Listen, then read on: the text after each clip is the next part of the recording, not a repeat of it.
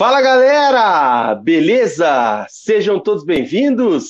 Este é o Resenha de Boteco. Começa agora mais um preleção aqui no canal. Hoje é dia 4 do 4 de 2022, 4 de abril de 2022, segunda-feira, 21 horas e 2 minutos. Começa agora mais um programa Preleção, o Preleção de número 96. E esfriou em Curitiba, vocês devem perceber que a minha voz está um pouco alterada devido às condições climáticas adversas que tivemos nos últimos dias. A minha imunidade foi para o saco e nós estamos aqui um tanto quanto. Na verdade, já estive pior já. Hoje já estou um pouquinho melhor queridos resenhetes, e é isso aí, vamos que vamos. É sobre isso e tá tudo bem. Programa de número 96 no ar. Peço por gentileza que você deixe o seu like nesse vídeo, deixe o seu like aí no programa de hoje. Se você já é inscrito no canal, muito obrigado. Se você não está inscrito ainda no Resenha, está perdendo tempo, então inscreva-se aqui também no canal Resenha de Boteco. Ative as notificações para você não perder nenhum conteúdo.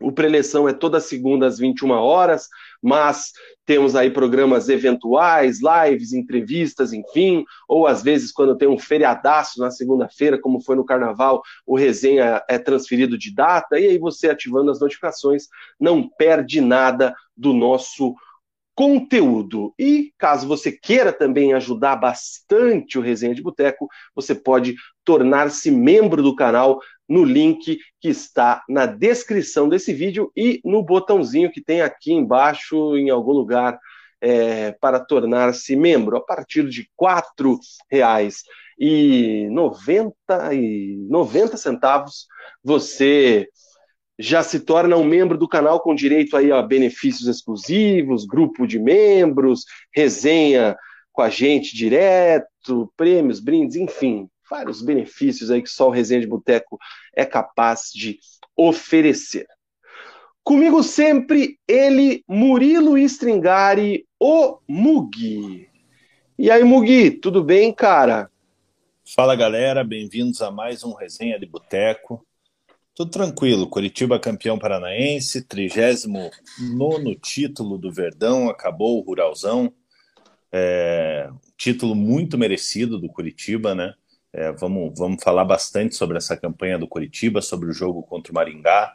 É, o Atlético amanhã estreando na Libertadores, Paraná fazendo amistoso contra o poderosíssimo São Joséense Sub-20, vencendo, dando confiança para a equipe do Paraná Clube. E vamos falar muito aí do, do, do, nosso futebol paranaense. Logo começa o Campeonato Brasileiro também. Aí o bicho pega. É isso aí, cara. E antes de mais nada começar o programa, queremos aqui desejar feliz aniversário para o Mug. No último sábado, aniversário de Murilo Stringari, essa lenda, essa esse mito do resenha de boteco, completou aí 23 anos, está na porta do 24.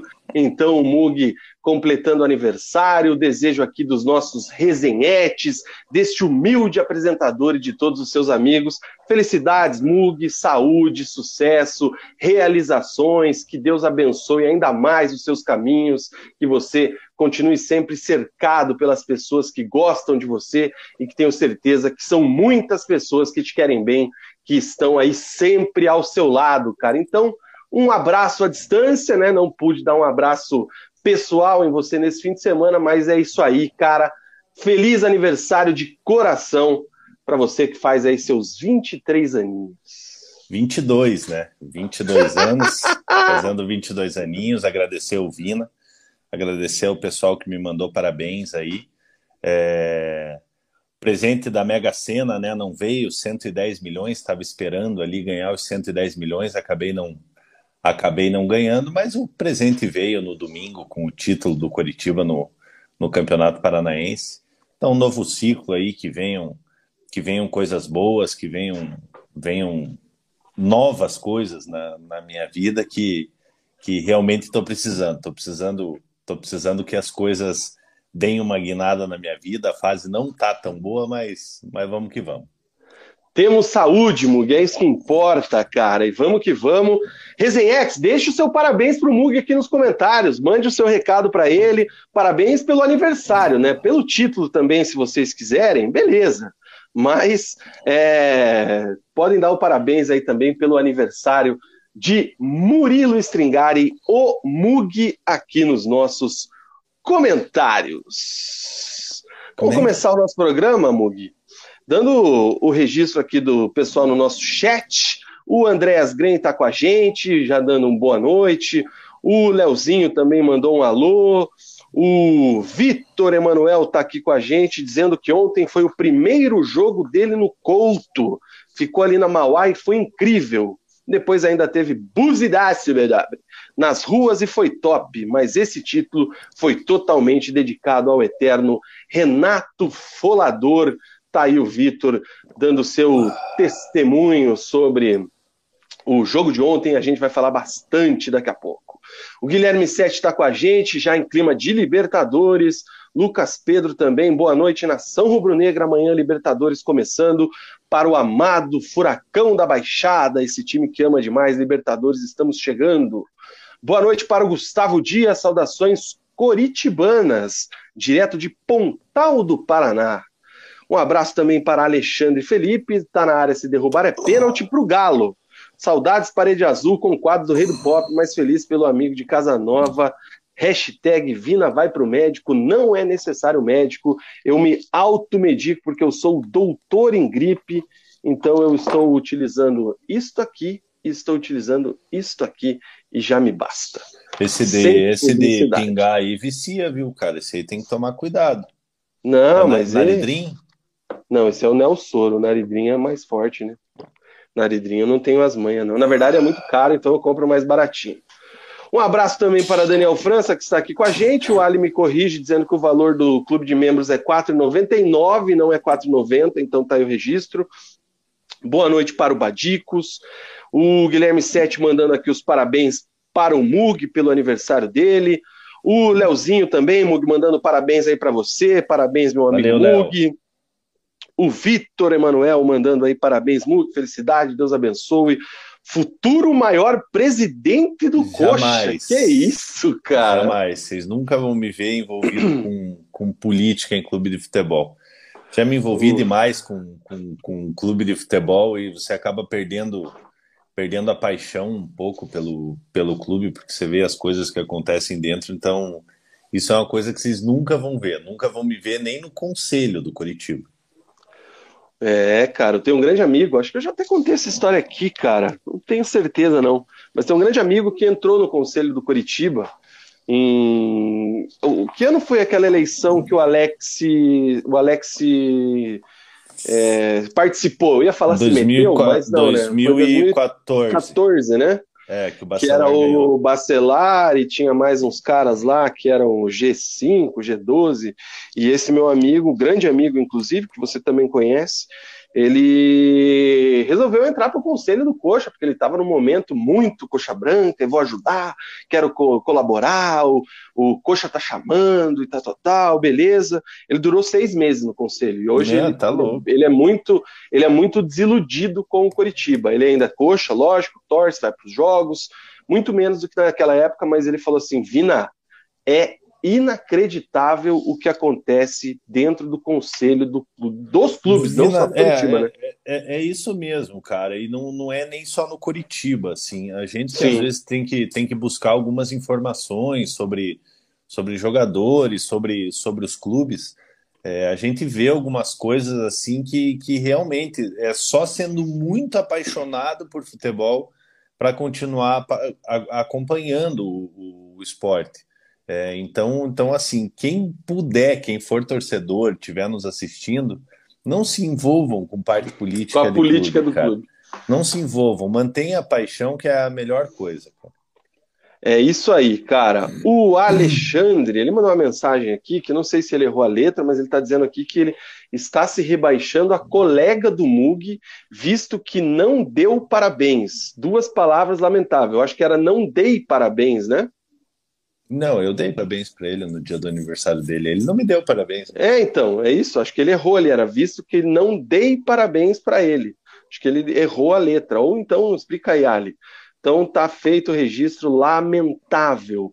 O Badicos manda um parabéns para o Mug, muitas felicidades. E o Daniel França dizendo aqui que o Mug é o verdadeiro Benjamin Button. Eu Benjamin... já ouvi falar desse filme, mas nunca assisti. Esse é o que vai ficando de, de mais velho para mais novo, né? Ele vai virando o bebezinho, né? É. E é isso aí, cara. Então, feitas aí os registros, as felicitações pelo aniversário de Murilo Stringari, o Mugilov. É isso aí, cara. Mano, minha voz hoje tá feia. Vou ter que daqui a pouco ir lá pegar uma água, porque eu esqueci. Cara, feio tá vai... meu ring light aqui, velho. Eu acho que eu derrubei ele no chão, cara. Ele quebrou legal, cara. Eu vou ter que passar um, um durecão nele ali. Um, durex. Ó, o Prats Costa também tá mandando aqui um parabéns, Mug. E é isso aí. e o Ali realmente. Que... O Prats Costa que eu não, não, não tinha visto ainda aqui. Também não, é, primeira é... vez. Valeu pelos parabéns aí, se inscreva no, no canal, deixa o like aí. Toda segunda a gente está aqui falando sobre nosso futebol paranaense. É isso aí. E o Ali realmente está aqui ele fazendo o meia-culpa, dizendo que não deu ah. parabéns. Péssimo amigo. Mas o Mug te perdoa, Ali. Fique tranquilo, o importante é o que está no coração. E é isso aí, cara. Vamos que vamos começar o programa de hoje. Você inscreva-se aí no canal. É, antes da gente iniciar aqui falando do jogo, Mug, quero dizer que depois de muita insistência dos resenhetes, a gente lançou de novo a Liga do Cartola do Resenha. Tá lá de novo nas redes sociais, o pessoal me encheu o saco, dá trabalho para o ADM acompanhar, a premiação do ano passado eu entreguei só pro Deco, pro Bitar, que foi o segundo, pro Vinícius Guerra, que foi o terceiro, e pro Ricardo Honório, que ganhou o primeiro turno do ano passado. A, as canecas e os prêmios deles estão aqui. Eu não consegui entregar ainda, o Uber tá facada. Eu tô morando agora em outra cidade praticamente, tá difícil. Então, mas mesmo assim vai rolar, tá lá a liga, mesmo esquema de sempre, dezão pra galera participar. O Pix do Resenha é esse aqui, cadê o Pix aqui? Aqui, ó, resenha Pix, resenha de boteco.gmail.com. Manda uma DM, manda um direct, manda um WhatsApp, manda qualquer coisa aí que eu te mando o link da liga para te aceitar. Cara, eu. A linha que é divertido. Eu recadastrei ali, né, o meu, meu coisa, paguei o. O Cartola o Pro, é, o Cartola Pro para poder participar de outras ligas, e daí, daí fazia tempo que não entrava no, no aplicativo. Tipo, lógico, vou me acostumar e tal, mas porra, ficou confuso demais, cara. Eu preferia do, do, do jeito que era antes. Os caras inventam cada coisa, né, cara? Tá difícil Enfim. de mexer ali. Então a galera que gosta do Cartola, dá uma olhada lá no Twitter, manda um piquezinho de dezão aí que a gente manda o link da liga para participar. Isto posto, Beldobre, é isso aí. Uh, tá, tá, tá. Agora, cara, meu computador tá lento pra caramba, ah, pra o variar. meu também, cara. O meu, desde, desde a semana passada, ele tá travando pra caramba, cara. E o pior é que é meu, meu computador do meu, meu computador que eu uso assim para fazer minhas coisas assim de trabalho mesmo e tal. Exato. E tá uma bosta, cara. O meu também, nesse, nesse nível. O Samuel Mazotti tá te mandando parabéns também, Mugi. Um abraço pro Samu. Valeu, Samu. O, o, Ali, o Ali é engraçado, né, cara? Eu não vou nem falar nada. Porra, ele tinha que tirar essa foto criança aí, cara. Coloca uma foto atual Pô, aí. e ele era uma criança porpeta, né? Olha o tamanho das bochechas dele, velho. Não, pô, o cara, é, o cara é bonitão, tudo, e fica usando foto da, das antigas aí, cara. Aí você forçou, né? Olha a minha cobertinha aqui, ó. Não, esse aqui é meu roupão. Como ele disse, saudades estúdio. É isso aí. Mugi, vamos começar o programa de verdade, cara. E não tem, não tem outro assunto para a gente começar o programa, que é o título do Coritiba, né? O Coritiba é campeão paranaense de 2022, depois de cinco anos, né? Podemos dizer que é um jejum já de cinco anos. O Coritiba levanta o caneco na, é, na sua casa, frente à sua torcida, com gols bonitos, inclusive, aí dos seus jogadores, dos seus atacantes, deixando a torcida muito feliz, muito empolgada para esse Campeonato Brasileiro e foi um título extremamente merecido, né? Mug, eu vou colocar aqui os gols e vou te deixar comentando para que eu vou lá, para que eu vá lá e pegue uma aguinha, cara, porque senão eu não vou terminar esse bloco aqui conseguindo falar. Mas tá aí, cara, começa o, o compacto do jogo e você pode contar pra gente o que é que só você viu no jogo de ontem. Não, Vina, primeiramente eu vou começar falando que é, que é um jejum sim, né, cara? É, eu que comecei a acompanhar o futebol ali por, por 95, 94, é, e fui ver o Curitiba ser campeão paranaense pela primeira vez em 1999. É, Para mim, esse período de início de acompanhar as competições, acompanhar o Curitiba, até o primeiro título paranaense foi um período enorme, né? Lógico, quando a gente é criança o tempo passa mais devagar, né? É, mas cinco anos é um período considerável para um time do tamanho do Curitiba, o maior campeão estadual do, do estado, ficar cinco anos sem levantar a taça é um, é um período considerável. E conquistou o título de, de, de maneira convincente, né, muito merecido. É, ficou em segundo na, na classificação na primeira fase. É, nas fases seguintes, foi se classificando é, de maneira sólida, eliminando primeiro o Cianorte, depois o, depois o Atlético, até chegar na, na final contra o Cascavel aí e através de duas vitórias conquistar o título, né? Então, um título muito, muito merecido pela, pela equipe do Curitiba, como eu já falei. Melhor campanha, 17 jogos, 11 vitórias, 4 empates, 2 derrotas, 28 gols prós, 13 gols, gols contras. 37 pontos conquistados na, na competição. Então, é, é, um título assim que, que, que não tem nem o que falar, né? Se tinha alguém que merecia, foi, foi o Curitiba. E falando do jogo, o Curitiba veio veio para Curitiba aí para finalíssima do campeonato com a vantagem, né? Havia vencido lá em Maringá num jogo muito complicado por 2 a 1 é, veio com a vantagem e surpreendentemente o Maringá saiu na frente, né? O Curitiba, apesar de começar bem, num cabeceio do Léo Gamalho, onde o goleiro fez uma boa intervenção é, logo aos cinco minutos, num cruzamento do Egídio. Aos 15 minutos, o Maringá acaba abrindo o placar numa falha do William Farias junto com o Andrei ali, o William Farias dando uma bola curta para o Andrei, dando a bola na fogueira. O Bianchi do, do Maringá acaba roubando a bola, carrega até a entrada da área e mete uma pancada na, na gaveta ali do, do, do Muralha, é, fazendo o primeiro gol da partida, deixando tudo igual, né? Se terminasse daquela maneira, a partida iria para os iria os pênaltis. Aos 17, o Léo Gamalho pede um, pede um pênalti que, que não foi, né? É, até um lance meio, meio ridículo, né? É, a partir daí, o, o, Maringá começa a gostar do jogo, tanto que aos 22 o alemão acerta uma bola no, no travessão ali, o Maringá fazendo 2 a 0 seria bem complicado para o Coritiba, porque provavelmente o Maringá ia se fechar inteiro, né? É, tamanha liberdade que o alemão teve para finalizar nessa essa bola. Aos 30 minutos, o, o, Paixão cruza, a bola, a bola é desviada pela defesa do, do Maringá, o Egídio chuta, é, a defesa acaba afastando. E o final do primeiro tempo, Coritiba tentando alguma coisa, é, é, o Maringá também e acaba 1 a 0. E aí o segundo tempo onde tudo se define em oito minutos. Primeiro com o Aleph Manga fazendo o primeiro gol aí, como vocês estão vendo, é uma paulada, uma pintura, é, é um golaço colocando o Curitiba no jogo novamente, dando muita confiança. Logo na sequência aos quatro, cruzamento do Erley, gol do Igor Paixão, um dos artilheiros da competição, junto com o Léo Gamalho, né? É uma jogadaça do, do, er, do Erley, diga-se de, diga de passagem, né? É, e o Coritiba aí ele já coloca a mão na taça, né? Apesar dos sustos que, que acabou levando é, durante, durante o decorrer da partida, acabou fazendo, fazendo uma, uma partida segura. E logo na sequência desse gol aí, mais um gol do Coritiba. O zagueiro do, Cuiabá, do, do Maringá acaba cabeceando para trás.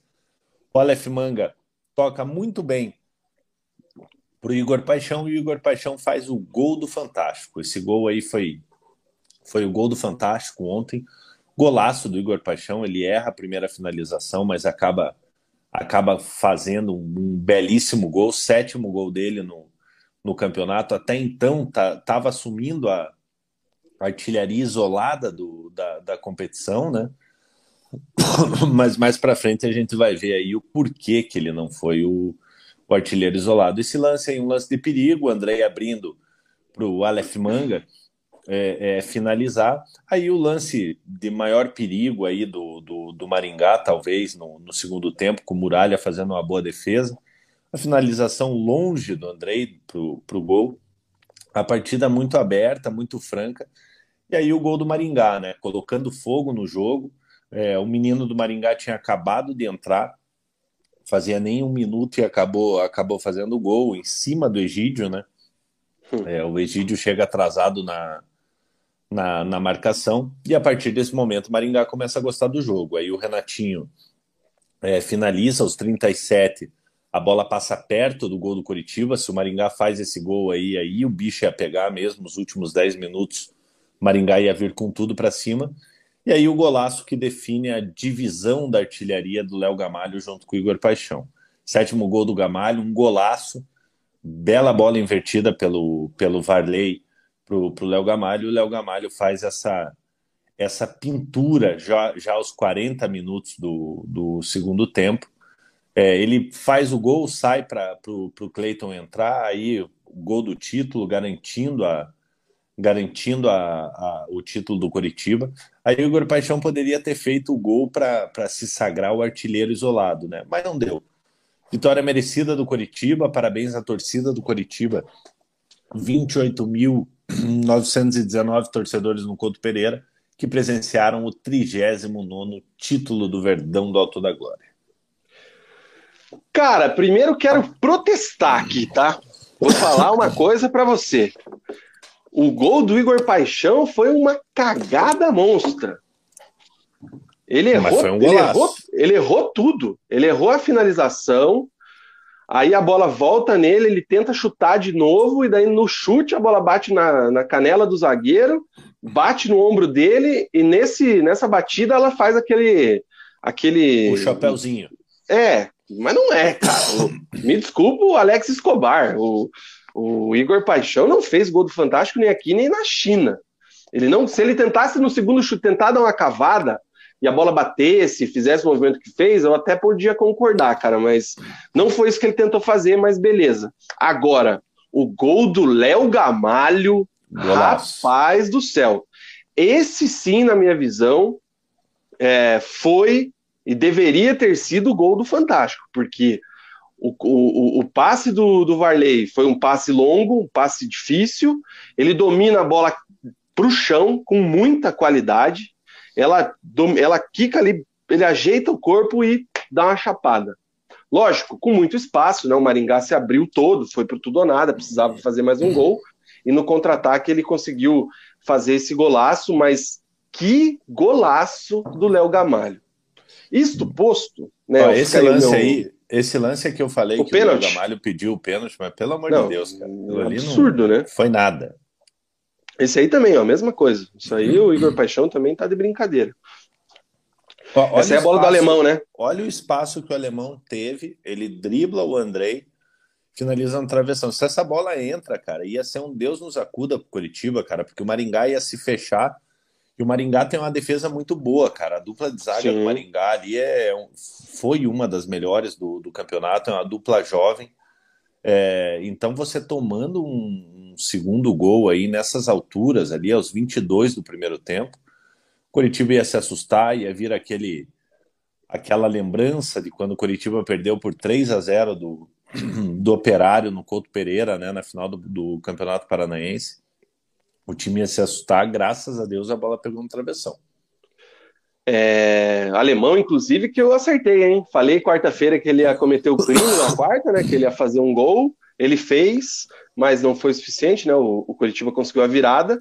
E ontem também ele fez uma boa partida. Gostei do nível do, do alemão nesses jogos aí, cara. Eu acho que eu que sou um grande defensor do futebol dele, acho que ele poderia pintar em algum clube da capital aí para jogar o Brasileirão da Série D.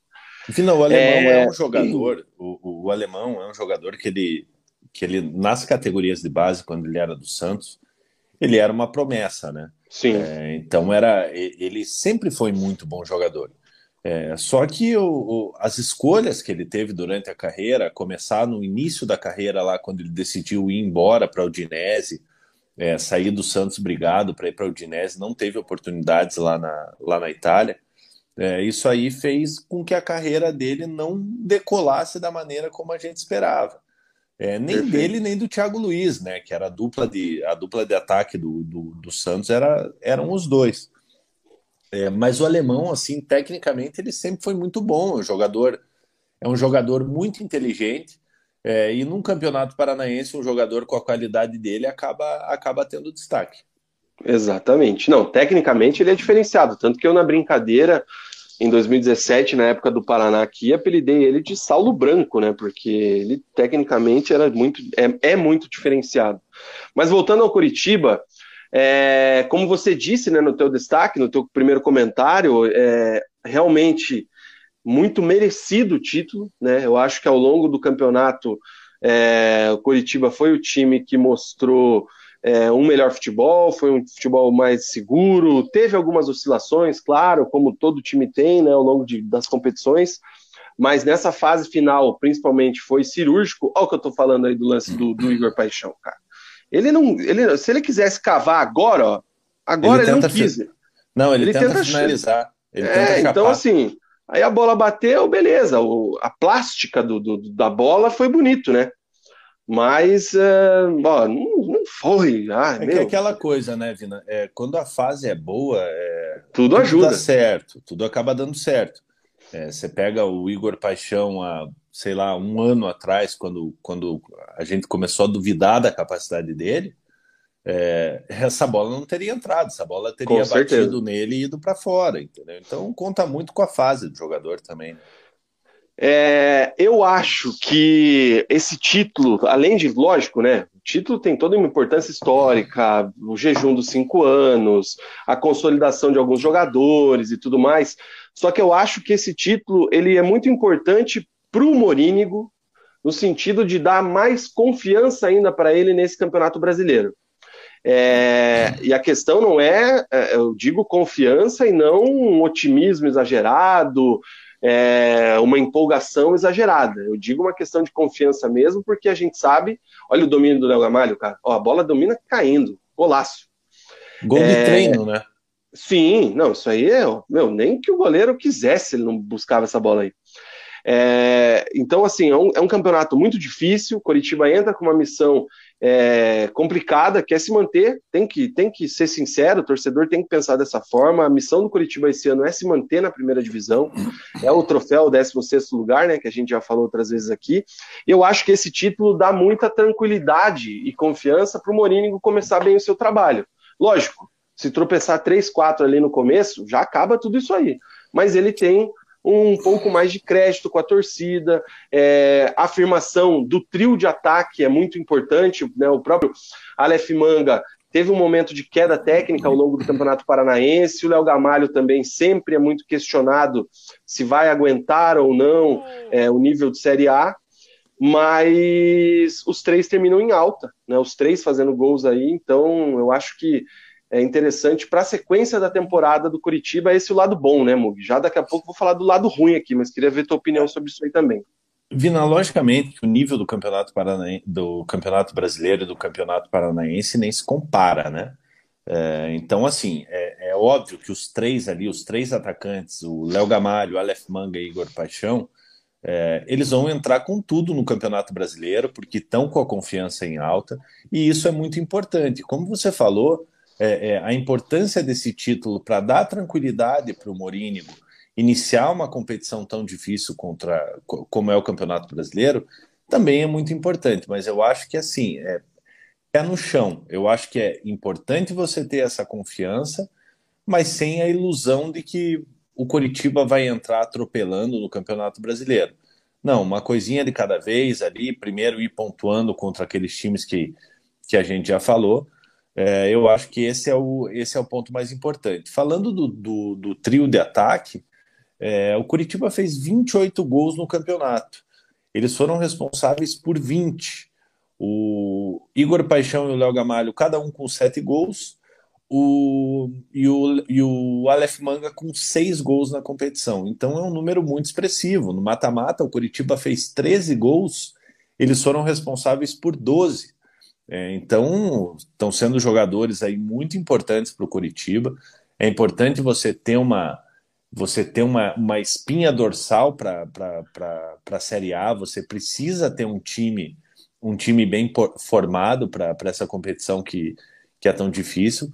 Então você pega ali o setor ofensivo do Curitiba, é, ele está muito bem encaixado. Você pega o Tony Anderson. O Tony Anderson não chegou para ser titular. Inclusive, eu aqui falei que ele chegava para compor elenco, é, que a vaga era do Regis. O Regis acabou perdendo a posição para ele. Sim. É lógico, o Regis teve o problema da Covid, ficou um tempo afastado, mas o Tony Anderson entrou, correspondeu e muito bem, é, e vem fazendo, fazendo boas partidas juntamente com esse com esse trio de ataque.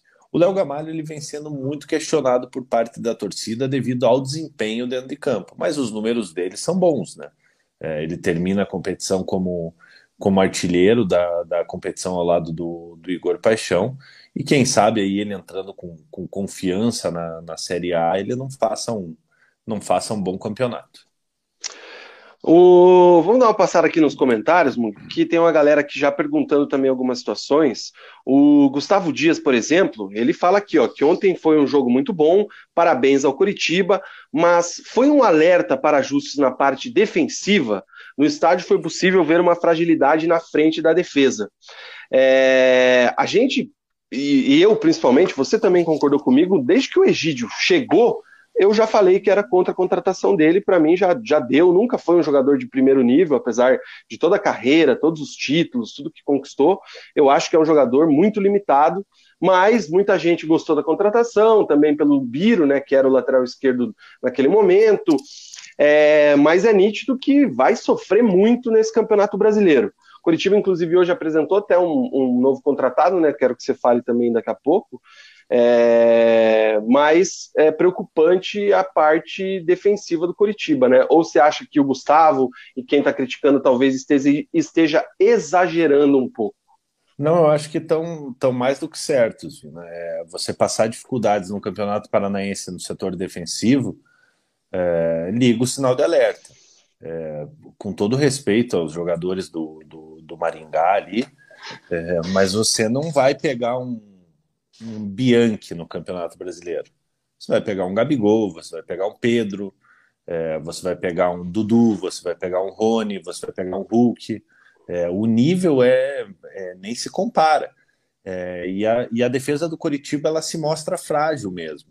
É, a gente tem que lembrar que não tem o Natanael, o Natanael acabou se contundindo no, no início da competição.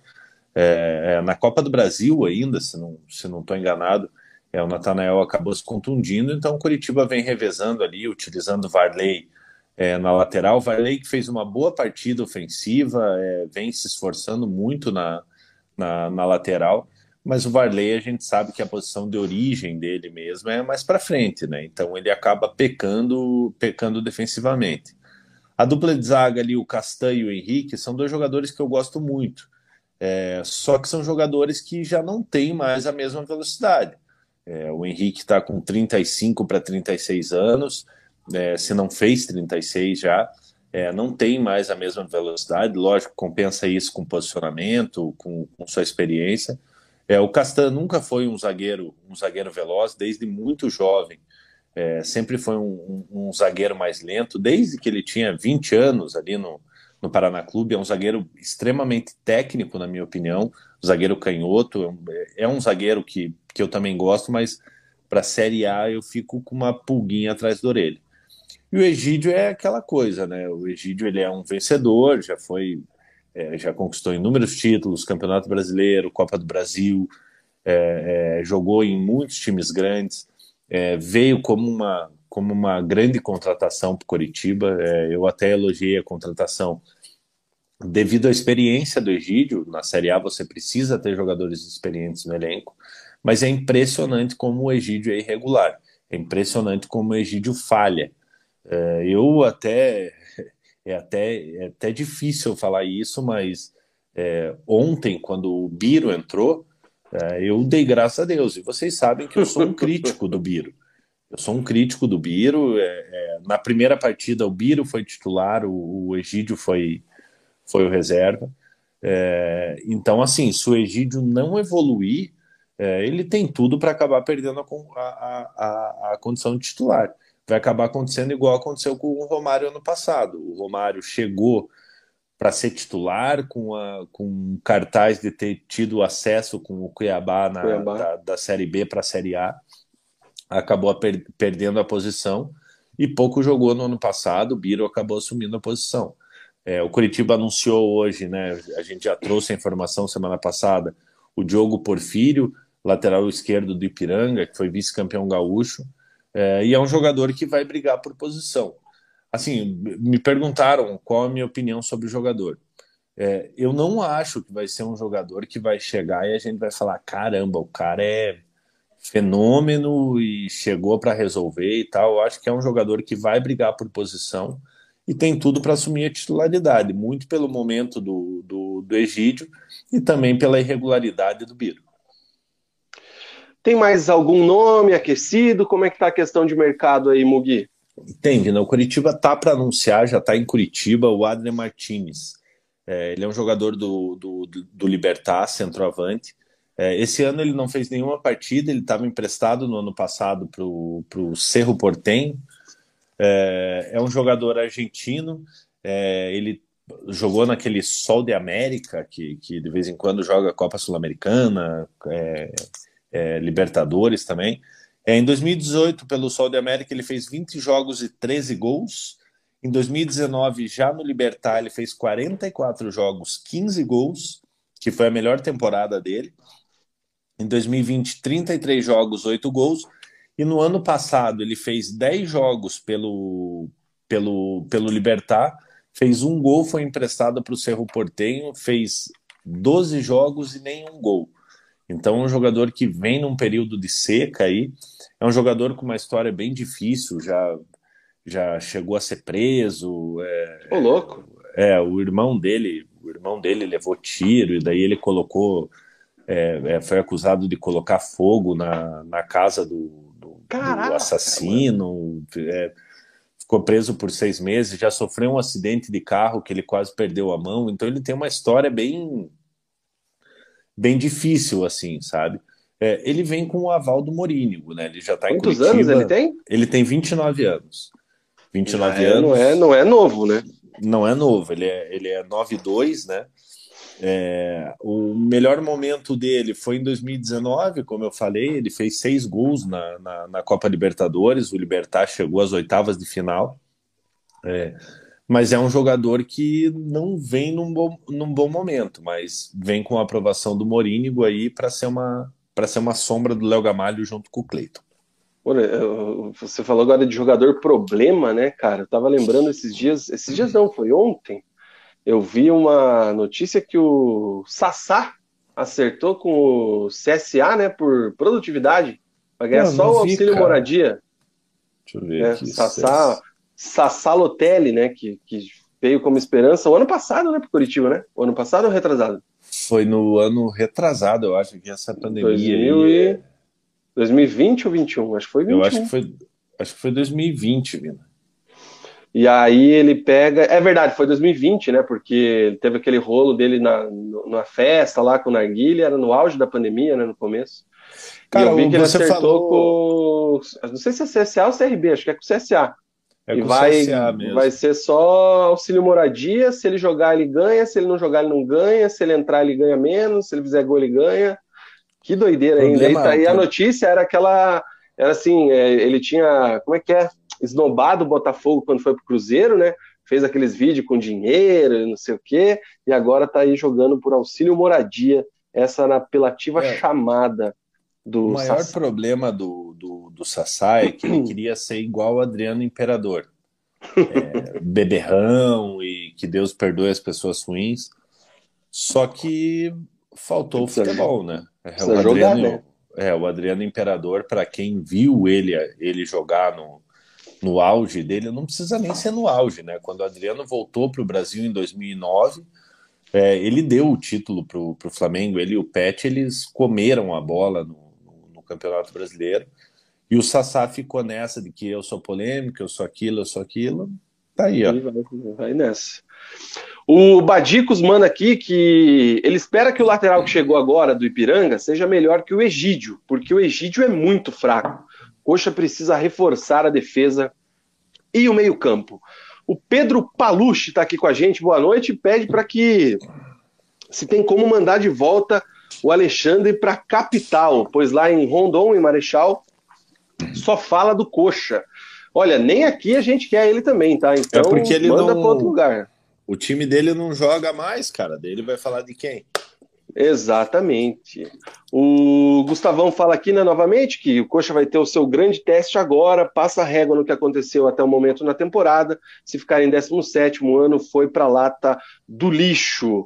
O Leozinho pergunta aqui sobre reforços, o Mug já trouxe aí alguns nomes. O Vitor diz que o Coxa tem um semblante diferente, não está pensando em título como em 2017. A realidade é essa: brigar para se manter no Brasileirão.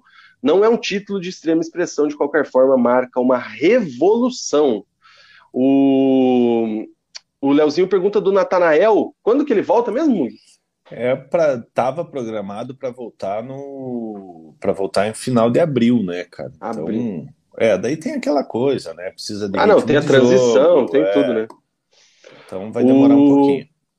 Gustavo fala aqui do Adriano Martinez, do Curitiba, mais uma contratação, opção para o ataque não estão faltando. Ney Samuel está com a gente. Salve Gustavo Morini, El Patron, sabe das coisas.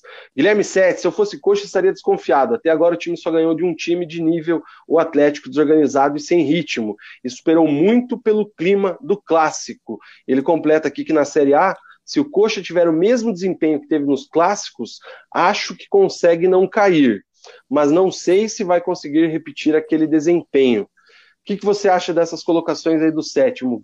Vina, eu vejo assim, cara. É, eu não, não vejo o Coritiba é, brigando no bloco de cima do Campeonato Brasileiro. É, porque, justamente por, por, pelo que eu sempre falo, eu sou muito pé no chão. É, mas eu vejo um Coritiba muito melhor do que em anos anteriores. É, eu vejo um Coritiba mais organizado. Eu sei que a galera fala, pô, tá iludido porque ganhou o Campeonato Paranaense, em outros anos foi assim. Não é, vale nada. É, não vale nada, ganha o Campeonato Paranaense, daí chega no Campeonato Brasileiro, cai. Eu acho que o Curitiba tem um time para se manter na Série A e sem sustos. Eu acho que o Curitiba, o Curitiba pode fazer um campeonato seguro, é, é, só que vai depender muito desse início de competição. Você pega ali um Goiás, um Santos que, que vem no momento no momento ruim, logo no logo no início da competição. Então, às vezes, você dando duas pancadas ali, é, ganha do Goiás em casa, empata com o Santos ou vence o, vence o Santos é, é, fora de casa ali, você dá uma guinada já, já dá uma, uma confiança no, no início já para esse time do Coritiba.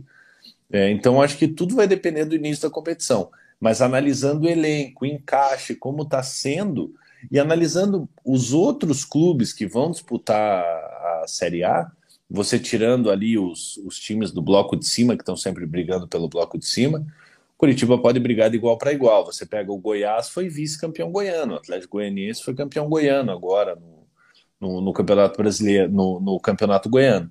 É, a gente tem que lembrar que esse ano não tem Cruzeiro, não tem Vasco e não tem. São esses dois grandes que estão na, na, na Série B, né?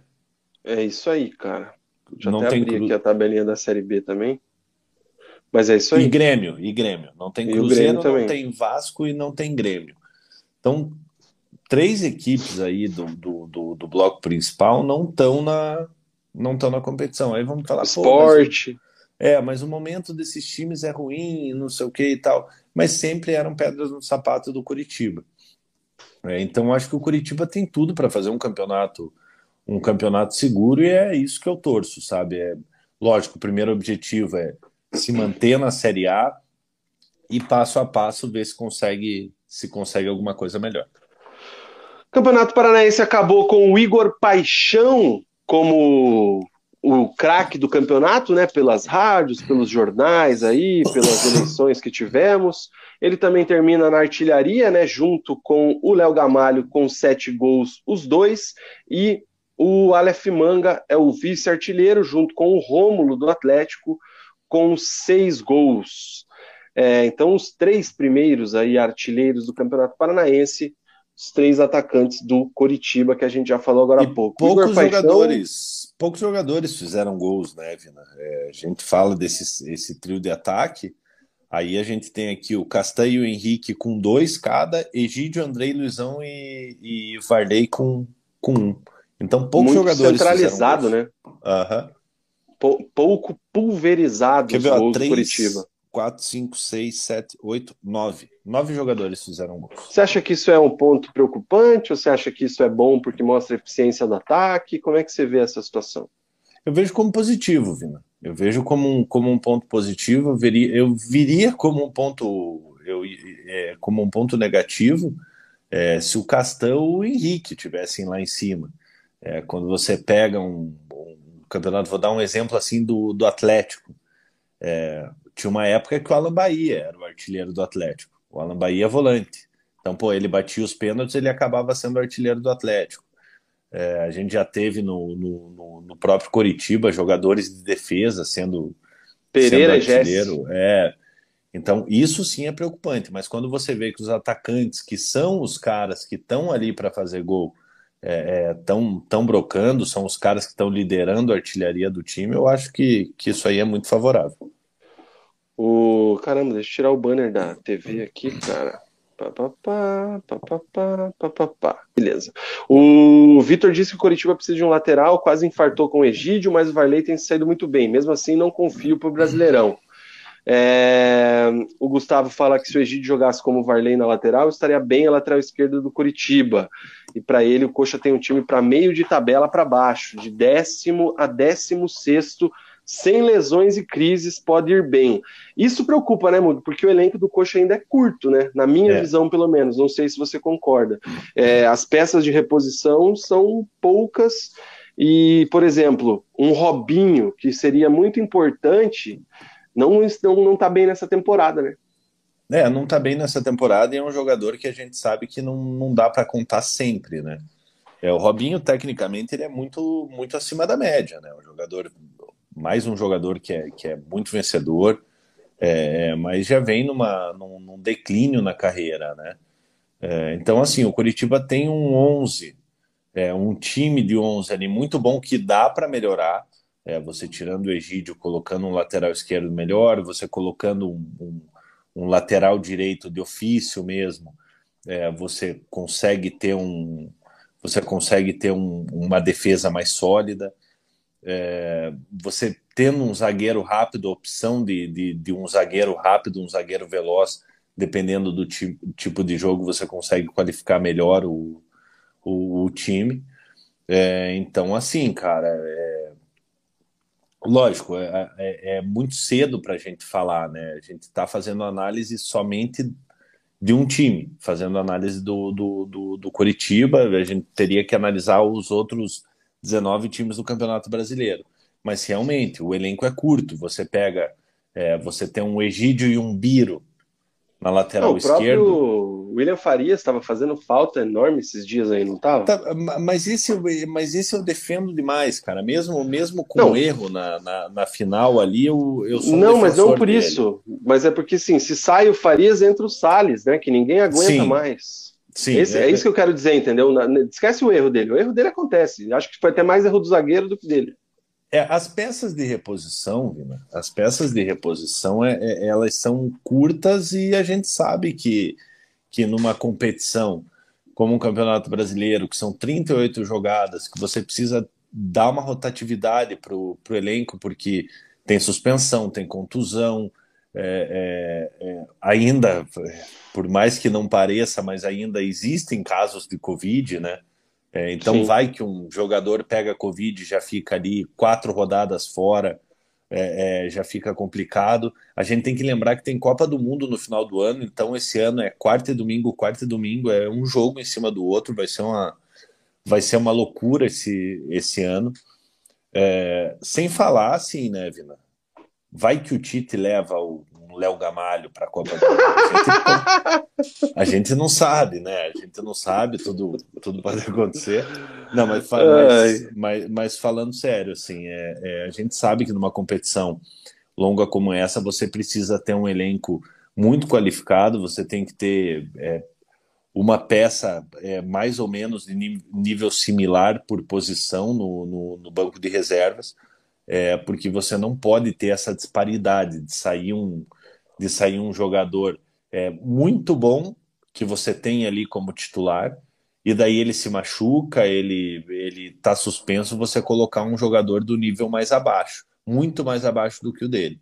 Então você precisa ter um equilíbrio dentro do teu elenco.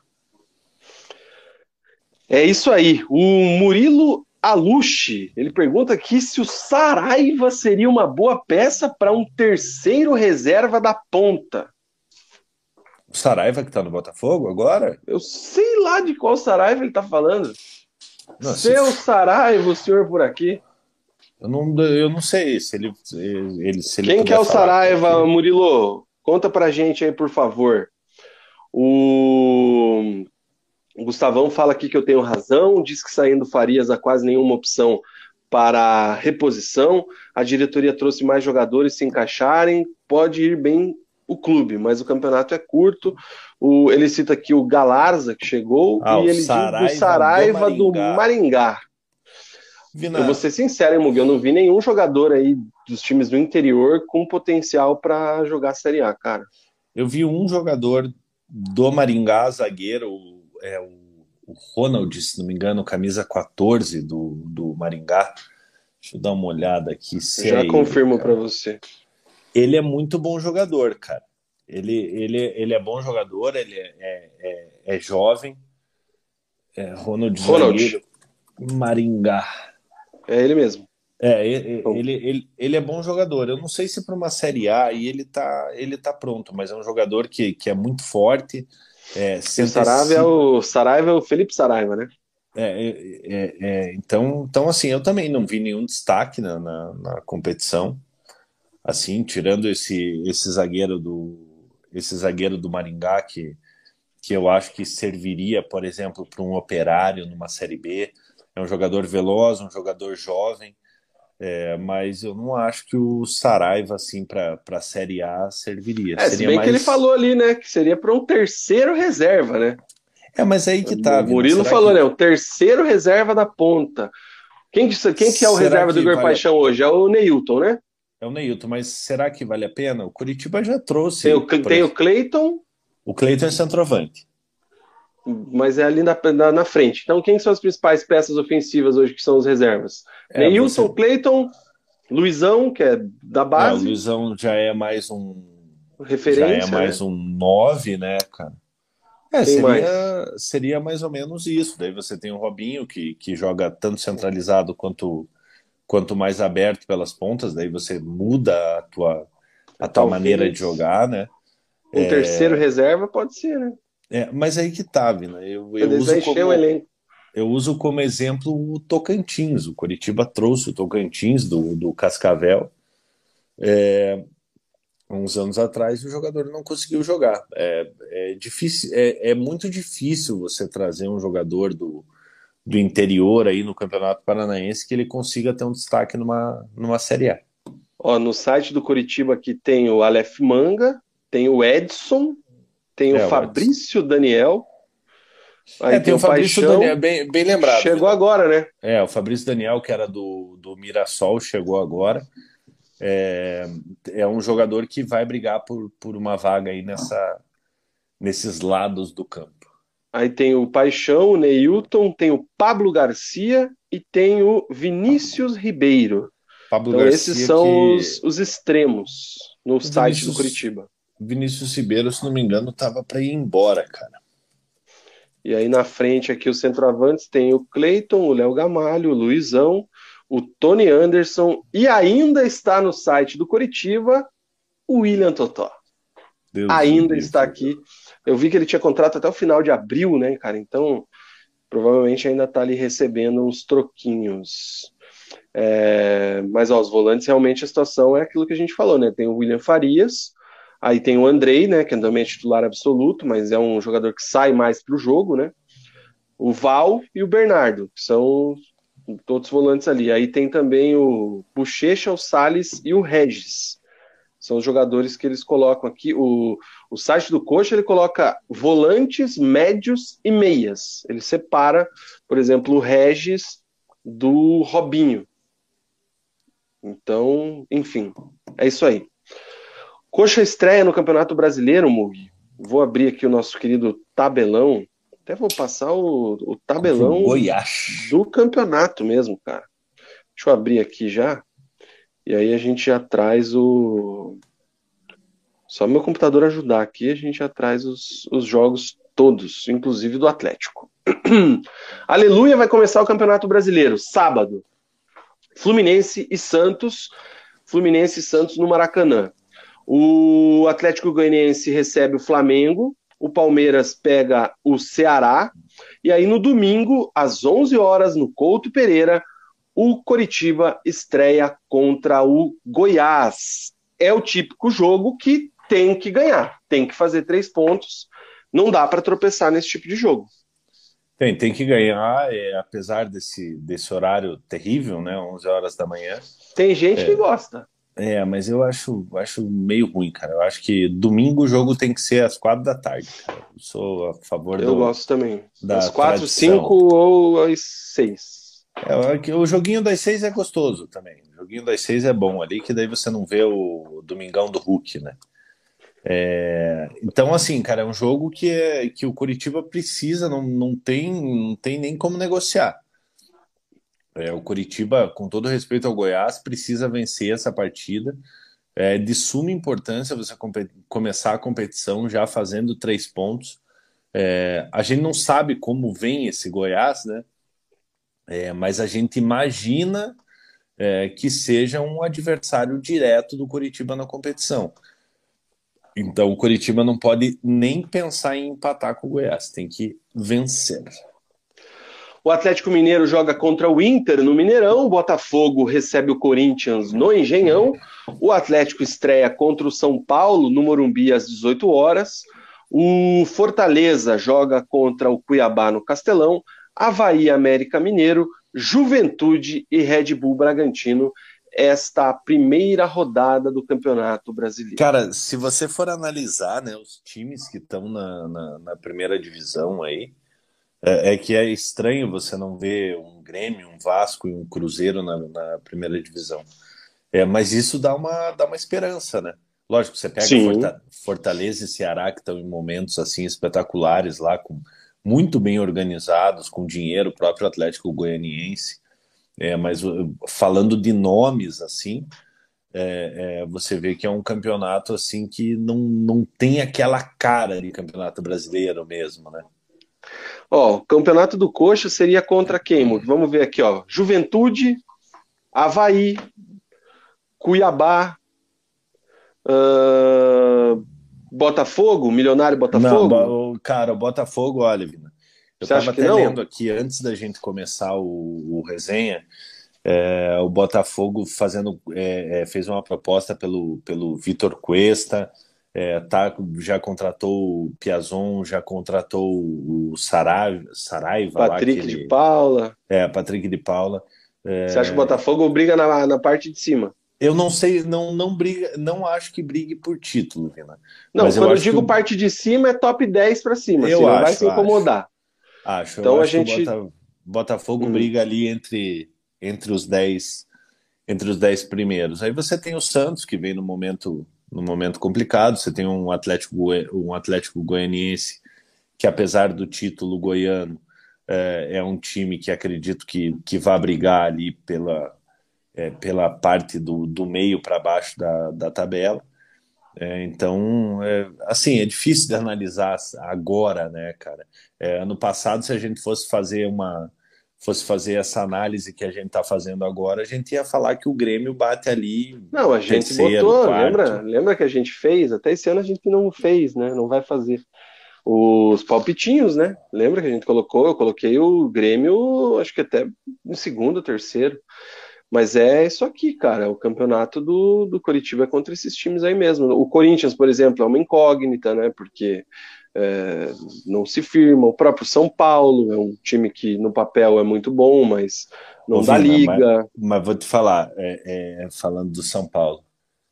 Cara, você já pensou, se não é o Rogério Senna, o treinador do São Paulo, se é um qualquer outro, um Cuca. Quebravam um... tudo. Cara, quebravam tudo e tava na rua hoje, cara. Como é que você me perde de 4 a 0 a final, cara, com uma vantagem de 3 a 1 De, de verdade. Pipocada, tem, né, cara? De verdade, tem que mandar o treinador embora, cara.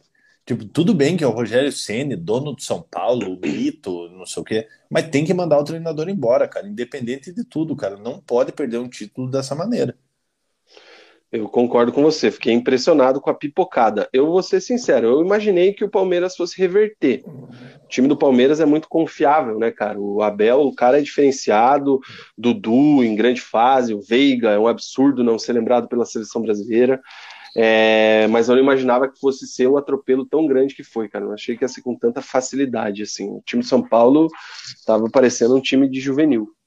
Enfim, Cara, são três, ó. É, é Havaí, a Juventude, a Cuiabá. O Coxa tem que ser melhor que quatro times, né? Goiás, próprio Ceará, que demitiu o Thiago Nunes esses dias, né? Atlético Goianiense, enfim. Vamos ver. Santos. Mas sempre tem alguém, sempre tem alguém aqui dos grandes que incomoda, cara. Não dá pra. Ô, Vila, Por exemplo, pra, uma, ó, pra segunda uma... rodada rapidinho. Ó, só uma coisa. O América Mineiro, por exemplo, tá na Libertadores, né? É, como é que eles vão fazer essa gestão de Libertadores e Campeonato Brasileiro? Pode ser que o time se empolgue na Liberta e deixe um pouco o Brasileirão para ah, recupera lá na frente. É uma oportunidade do Curitiba, por exemplo, ganhar vantagem, enfim. Segunda rodada? O que, que, você quer ver na segunda rodada? Dá uma olhada no horário do jogo do Curitiba na segunda rodada. Domingo às 11 contra o Santos. De novo. Lá Dois na jogos às 11 horas, cara. É, meu amigo. E o Atlético joga contra o Galo na Arena. É isso aí.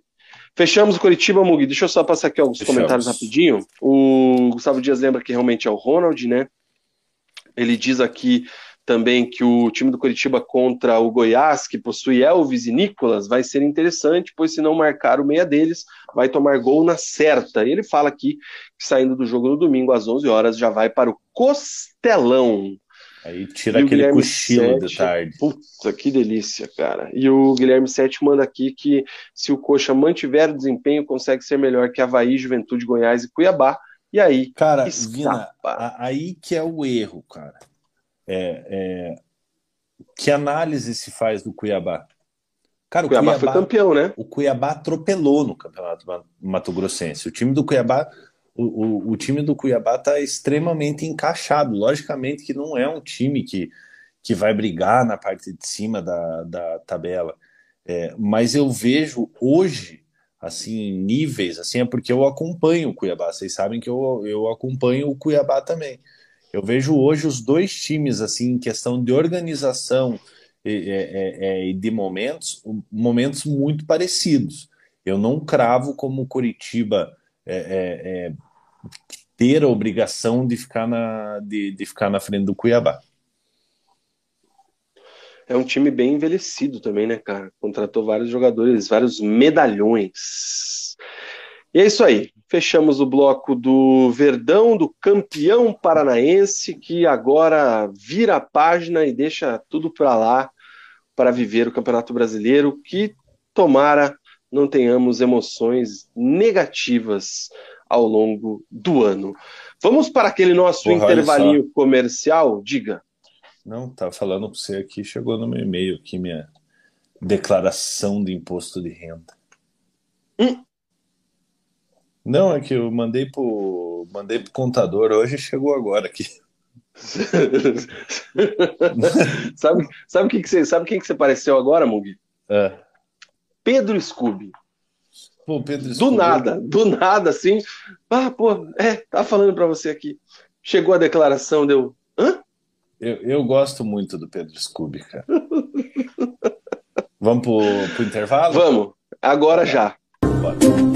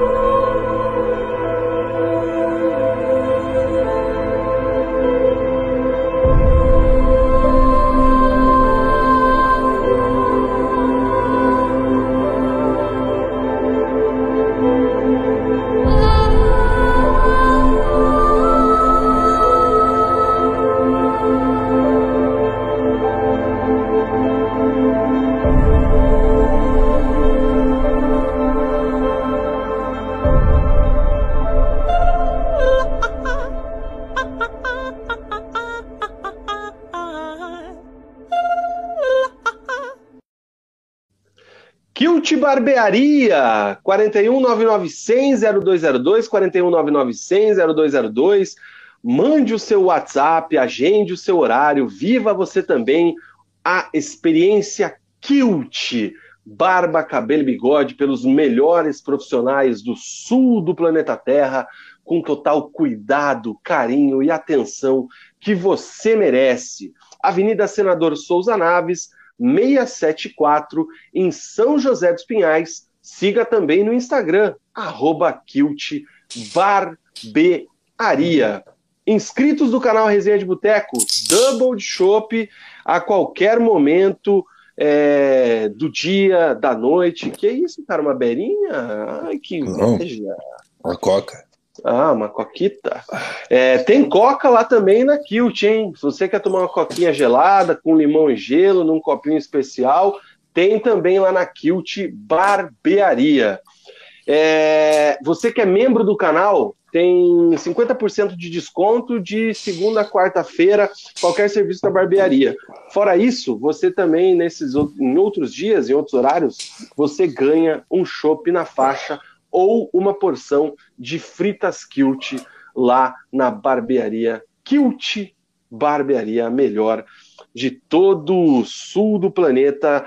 41 996 0202 41 996 0202 agende o seu horário, mande uma mensaginha que os caras estão aguardando vocês. Kilt Barbearia, melhor de São José dos Pinhais, Curitiba e região. Eu vou ter que fechar meu e-mail aqui, que senão vou ficar vendo essa porra aqui, cara. Ô, cara, você tá louco? Não, é que, eu, aí, mano.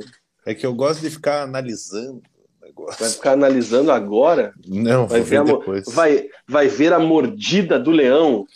Não, tomara que não tenha, né? Tomara que tenha restituição.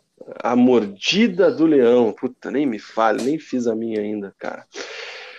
Ai, ai, enfim, é isso aí, gente. Vamos seguir o nosso programa de hoje. Essa semana eu devo ir na Kilt, hein, cara? Não sei se vou quarta, se eu vou Porra, meu cabelo tá crescendo. Sexta. É que Caralho, hein, velho. que eu tô. tô de boné, né, cara? Mas quando eu passo a, quando eu passo a pomadinha, ele tá. Que cabelinho, hein? Dá não, fazer um moicaninho... Já dá pra fazer um moicaninho já? Já, já. Mas tá crescendo. Aos pouquinho vai crescendo.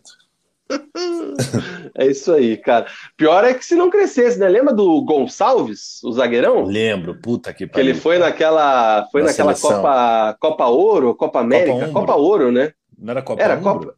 Não, era Copa Ouro, que foi é, na Arábia Saudita, né? Rasparam o cabelo de todo mundo, né? E aí rasparam o cabelo de todo mundo, ele tinha aquele cabelão estilo Iguita, né? Estilo Tonhão do Palmeiras também, lembra? Sim. E nunca mais cresceu, né, cara? Cara, tô até vendo. E aquilo lá gerou um mal-estar tremendo com o chato do Rogério Ceni.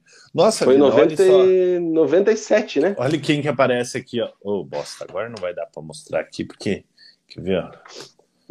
O que, que, que você digitou aí que eu jogo não, na tela? Olha quem aparece. O pro... Peraí que tá, tá filmando errado, cara. Pra cima. Gonçalves, aí, olha aí. aí. É o Gonçalves, cara. O Gonçalves era zagueiro do Botafogo e jogou Copa do Mundo, hein? De 1998. Velho Gonça. Grande Gonçalves. Só os, só os novos vão lembrar de Gonçalves. É... O Leozinho tá indo dormir, cara. Boa noite, Leozinho. Amanhã, 5 horas, ele vai para a escola. Valeu, Léo. Boa noite. Foco nos estudos, hein, Léo? Isso aí, sem o... aprontar na escola. Paulo C tá com a gente, campeão do povo, sempre Curitiba. E o Gustavo Dias fazendo, falando que o Mug está fazendo um merchan gratuito. Patrocina nós, Coca-Cola. Coca-Cola, Big Brother e resenha de boteco, tudo junto. Bom, falando Cara... nisso, né, Vina? É, é, é. Até, não, até a gente não, não comentou, a gente aqui que, que gosta de Big Brother, aqui é importante a gente mandar energias, é, energias positivas é, para o Rodrigo lá, que sofreu um, sofreu um grave acidente, está internado na, na UTI. É complicado, né? O cara, no melhor momento da vida dele, é, sempre teve, teve uma vida muito conturbada, né? Eu li um pouquinho da, da história dele. No melhor momento da vida dele, acaba acontecendo uma uma fatalidade dessa aí que ele possa se recuperar logo aí e poder tirar proveito do que, do que ele, ele vinha conquistando aí desde a saída dele do programa. E que triste, né, cara? Porque foi no jogo, bebeu, se divertiu, não estava dirigindo, né, justamente pela questão da responsabilidade, e acontece uma fatalidade dessa, a gente torce para que se recupere o quanto antes aí, não desejamos isso para ninguém. Força ao Rodrigo Mussi, ex-BBB. É... O Ali está dizendo que se é para a gente falar de merchan, rolou um do Cimegripe também. Bora faturar. Tá aqui, ó. Cimegripe. Alívio nos cinco sintomas da gripe e resfriados: febre, coriza, dor muscular, congestão nasal e dor de cabeça. E, e aqui nós é... temos. Águas é cristal, Vina.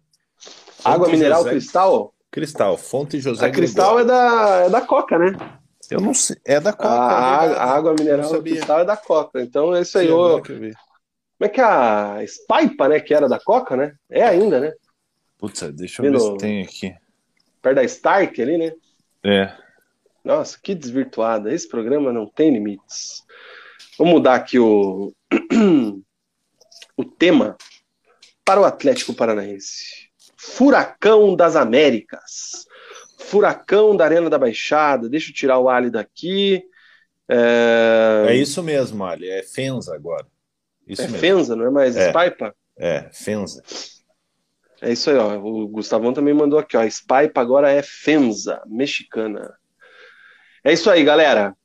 Partiu falar de futebol. Agora é o momento LinkedIn. Ô, Vina, antes da, gente, antes da gente falar do Atlético, aproveitar que o pessoal que está Você quer que eu tire o tema do Atlético? Não, pode deixar aí. É, aproveitar aí o pessoal que está nos assistindo. A gente está com 34 likes, então se você não deixou seu like ainda, senta o dedo no like aí, capricha no like, você ajuda o, ajuda o resenha a chegar em mais pessoas. Se você não é inscrito, se inscreva, divulgue o canal e tamo junto. Deixa o like aí que vocês ajudam muito a gente. É isso aí, cara. Dê o like aí no nosso resenha de boteco para fortalecer demais a gente. Mugi, amanhã Oi. começa a Copa Libertadores da América para o Furacão da Arena da Baixada. Libertadores, estamos chegando, é o que diz a torcida atleticana. O Atlético estreia às 19 horas e 15 minutos contra o Caracas. O Atlético está no grupo B, junto com Caracas, Libertar e The Strongest, né, da Bolívia. Então, alguns disseram que o grupo é um grupo mais simples, é um grupo mais acessível, é um grupo mais fácil. Eu, particularmente, não vejo muito dessa forma. Mas isso aí é a opinião de cada um. Dando uma passada aqui só, o grupo A tem o Tátira, o Emelec, o Independiente Petroleiro e o Palmeiras. No grupo C, o Red Bull, Estudiantes, Nacional do Uruguai e Vélez Sarsfield. No grupo D, América Mineiro, Atlético Mineiro, Independente Del Valle e o Tolima. Um abraço para a galera do Corinthians. O grupo E tem o Always Ready, nome de. Como é que é? Ô, Vina, o Always Red, se eu não me engano, é o time que tá o Kelvin. Nome Always Red é nome de pilha. Parece aquelas pilhas.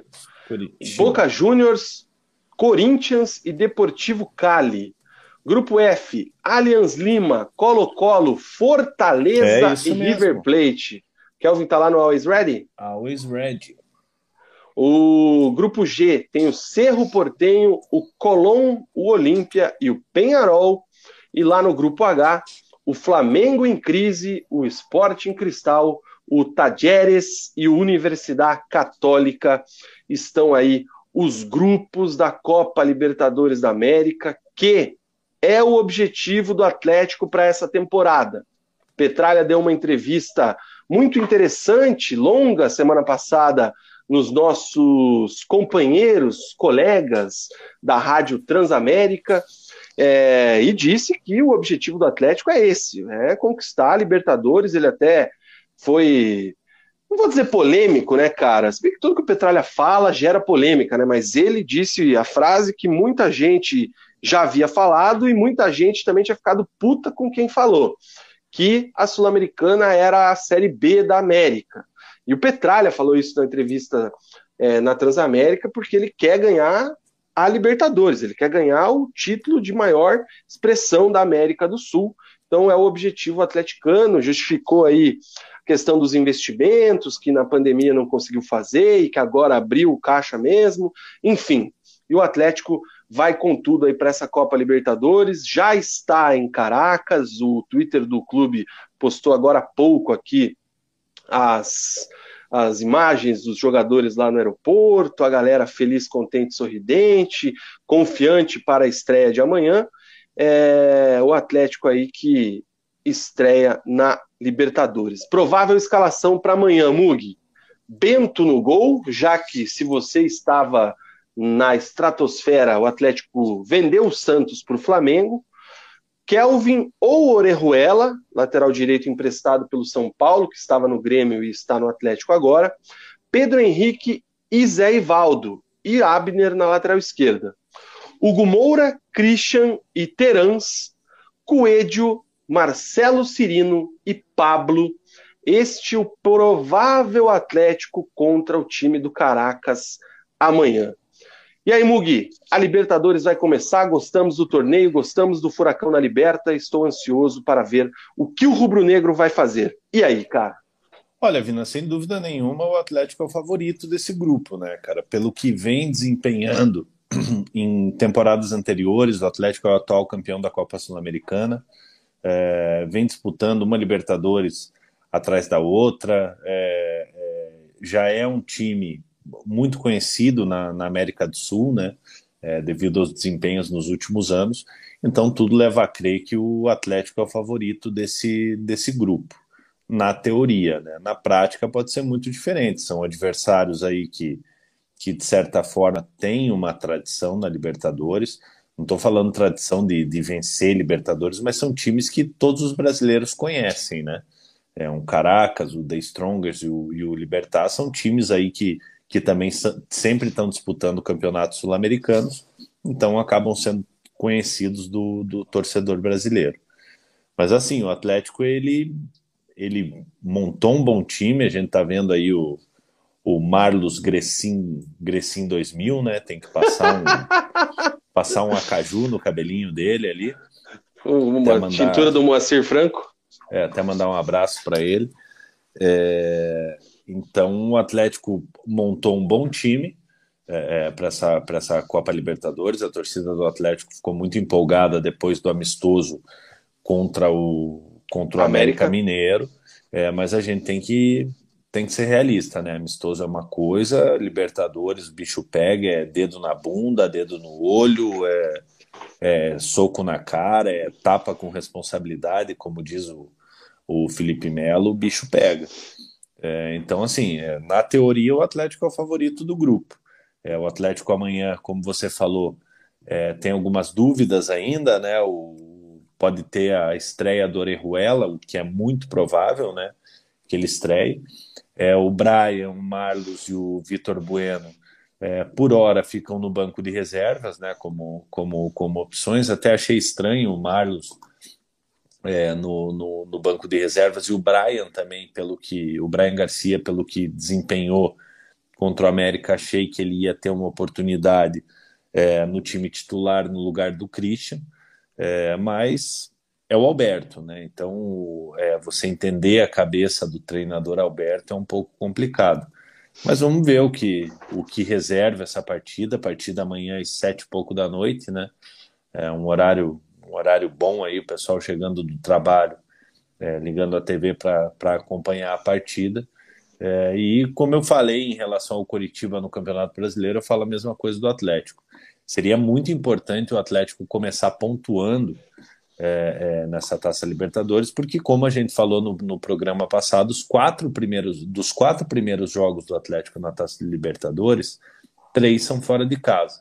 É, então seria muito importante o Atlético vencer um Caracas na, na, na Venezuela para ficar mais, mais tranquilo aí, fazer seu, seu dever de casa e conseguir a classificação o quanto antes. Estava dando uma olhada aqui nas notícias, né, preparando o programa e chamou atenção também a notícia no Globoesporte.com, né, com relação ao DM atleticano, né, cara, que tá super lotado, né?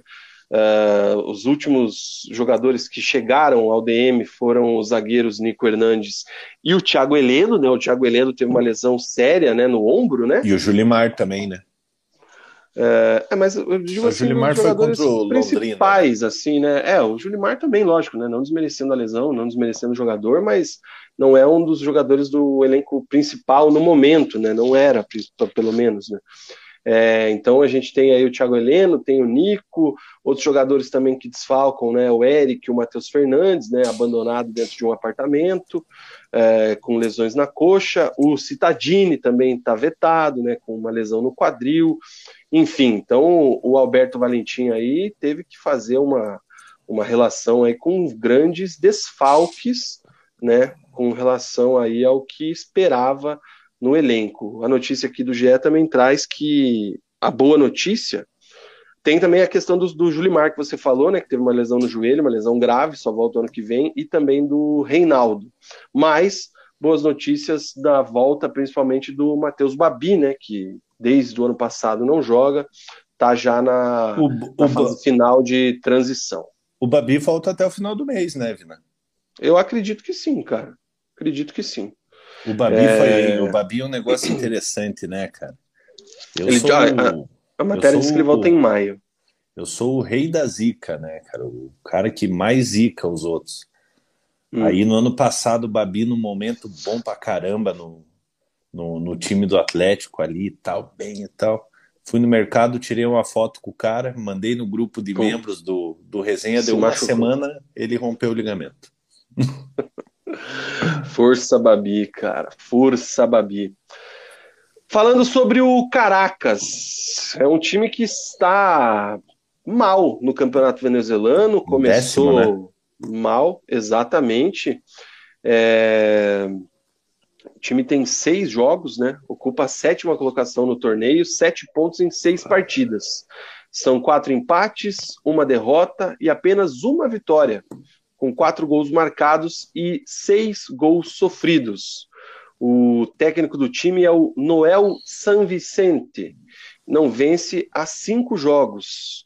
É, a única vitória foi na estreia da temporada de 2022. A aposta do maior campeão, campeão venezuelano da, da história é no nigeriano Samson Akiniola. Não sei como é que fala o nome dele. Não deve ser assim, porque. Deve ser é, amigo do Eberê.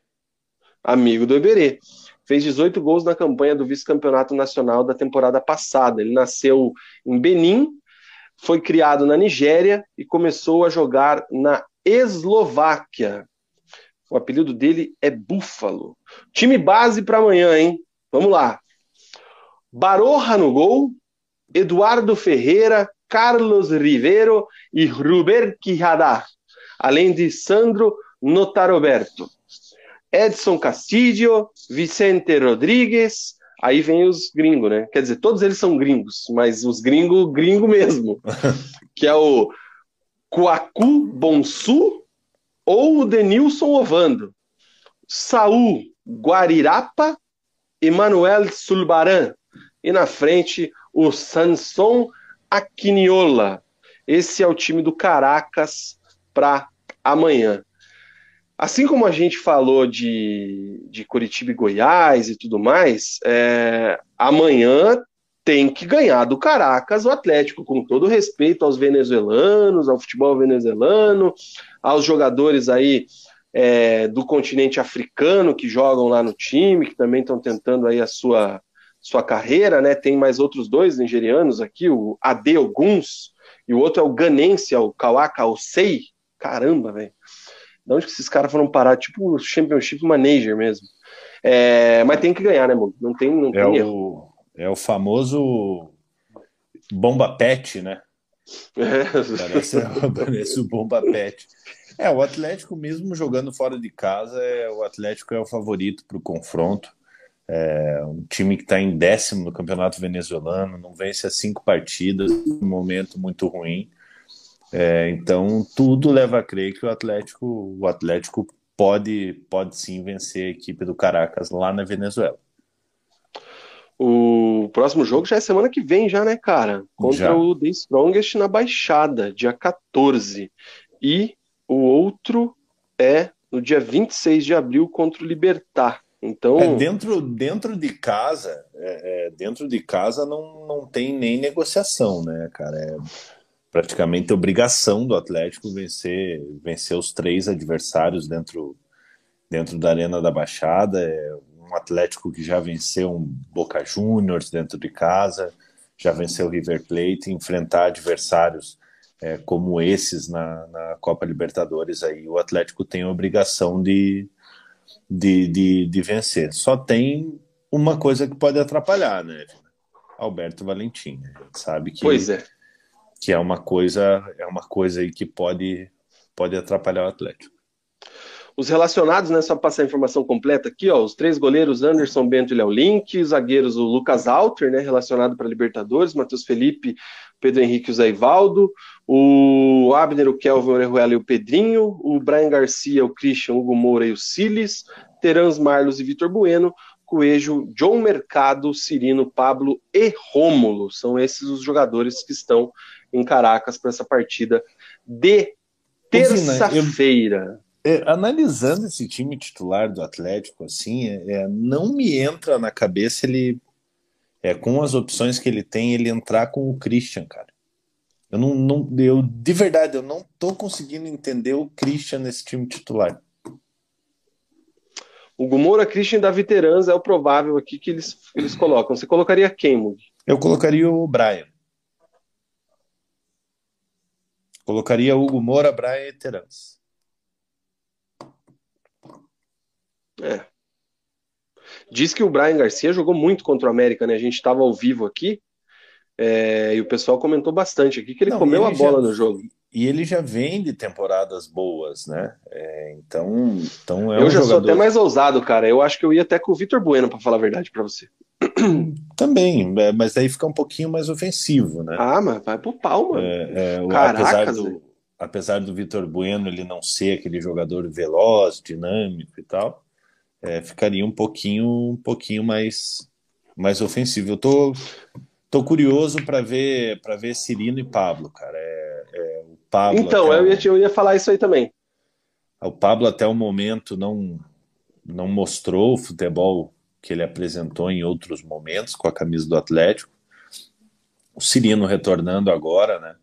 É, o Cirino que vem para sua terceira passagem pelo, pelo time do Atlético, também campeão de Copa do Brasil. Eu estou curioso para ver esses dois jogadores juntos. O Guilherme Sete diz aqui que o Caracas é muito fraco. Se o Atlético jogar como jogou contra o América, dá para ganhar com tranquilidade. O Eliel manda um abraço do pai, Aleph Manga. É, o Sete fala que, que ele vê qualidade no elenco, mesmo com 10 no DM, os que ficam ainda formam um bom time. O Pedro Rocha volta. Carlos Correia, se você encontrar o Marlos, não tire foto com ele, por favor. Puta, vai ser difícil, hein, cara? Eu vou fazer de propósito, cara fazer de propósito, mas ah, o Marlos é amigo nosso, jamais vou torcer pro cara o cara se machucar. Inclusive, quando, quando ele acertou com o Atlético, mandei mensagem para ele. Falei: Ó, boa sorte aí, tal, menos contra a gente. É, então, cara, e óbvio vai tirar foto com ele, parceiro, vai ter que tirar uma fotinho. O Lucas Pedro fala que o Atlético vai ganhar todos os jogos em casa, fora exatamente Mug Valentim, o novo Fernando Diniz. Ô, Vina, mandar um abraço pro, pro Lucas Pedro. Ele me, eu vi agora que ele me mandou um áudio no, no WhatsApp, mas eu ainda não, ainda não abri. Assim que acabar o programa, eu abro ali e já te respondo. É isso aí. O Ali diz aqui que tá aí o segredo do sucesso do Atlético. O Mug precisa encontrar o Valentim e tirar uma foto com ele. Vamos, vamos ver se encontrar com ele, tira uma foto com ele. No, não teve o, maior prazer. Foi o, não foi o Alan Al que se machucou uns tempo atrás, rompeu um ligamento, uma comemoração, e aí ficou afastado uns dias? Puta, não Eu lembro. teve cara. isso ano passado, cara. Teve, teve um treinador que se machucou, cara. Ele se machucou na comemoração do gol, o Alan Al. E eu acho que ele rompeu, velho. Alguma coisa assim. Vamos ver aqui. Aí você encontra o Alberto, ele se machuca e não treina mais. Nossa, velho. Ó, foi isso mesmo. Ó, o treinador se machucou ao comemorar o gol marcado por Emerson na partida contra o Sampaio Correia. No pulo, No pulo, Alan Al se desequilibrou e torceu o joelho. Puta, ainda bem que foi torção, não foi um rompimento. Luiz Jorge Veiga, faz tempo que o Luiz não comentava aqui, hein, cara? Valentim parece que faz isso de propósito. O Christian é o volante mais fraco do elenco.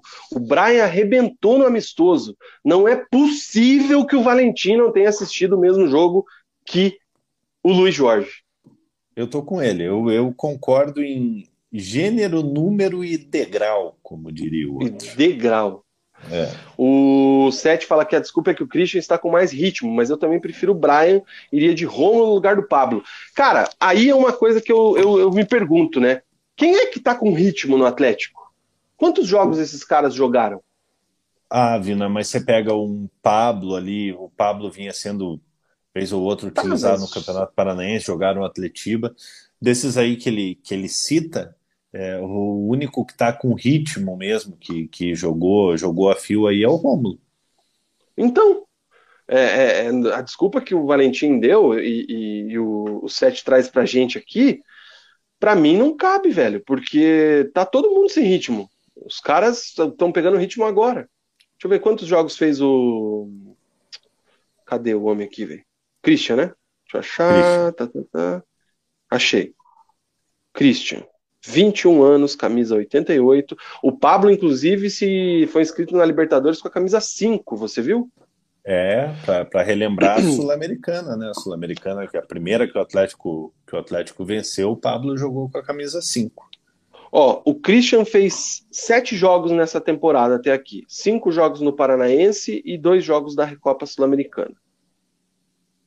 Inclusive na Recopa foi muito mal. E o Brian Garcia, que é a sugestão que você deu, tem quantos jogos? Acho que são Dois jogos, um jogo. né? Um jogo, não, é. mentira, só um amistoso, na verdade. Ele jogou, ele não foi utilizado, ele estava no banco em. É, então talvez faz sentido, realmente. Chupa Agora, a vida. Uma, Alberto, uma coisa, Alberto tem razão. Uma coisa que é bacana, viu? é, é, você vê aí é, o Atlético vinha penando para achar um, um jogador, um, um, atacante. E nós mesmos aqui, a gente criticou muito esse jogador no início do Campeonato Paranaense.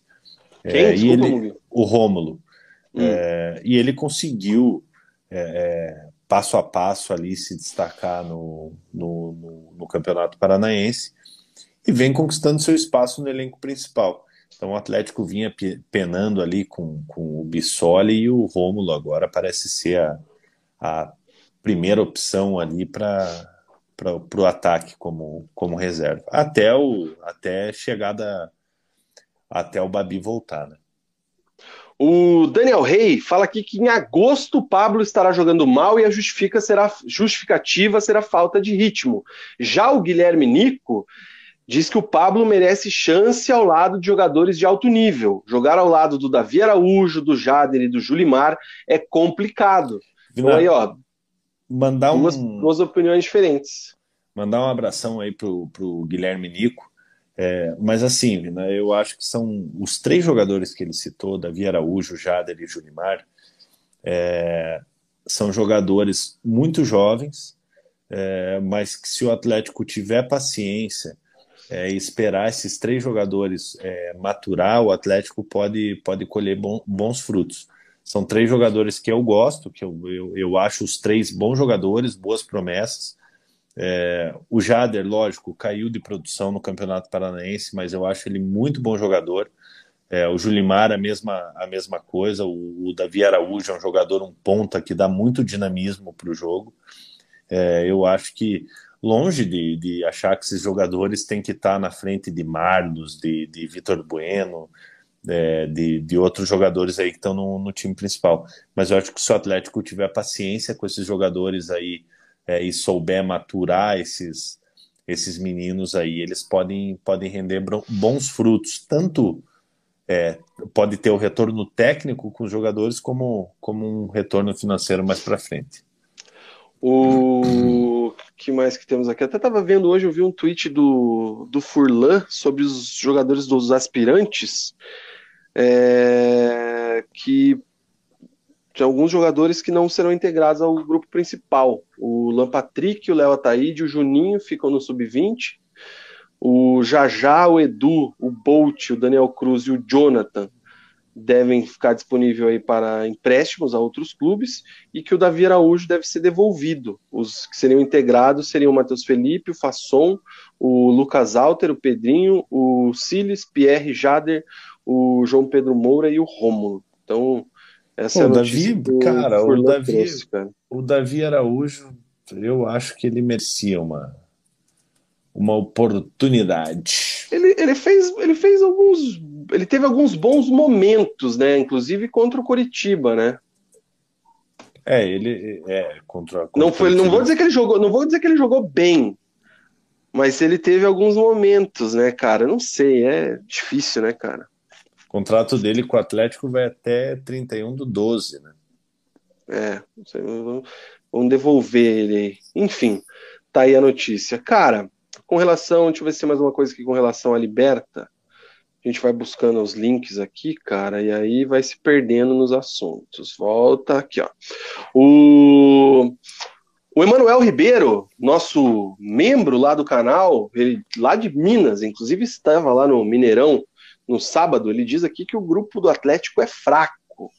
Grupinho fraco aí para o Atlético passar tranquilo. E quem chegou agora há pouco, mais importante é que está aqui, é o Marlos Merlini. Um abraço para ele. Ai, ai, Brasileirão, cara. O Atlético estreia, a gente já passou a tabela. O Atlético estreia no domingo, às 18 horas, contra o São Paulo. Será já o encontro aí do Nicão com o Furacão. As últimas do Atlético agora? Manda ver.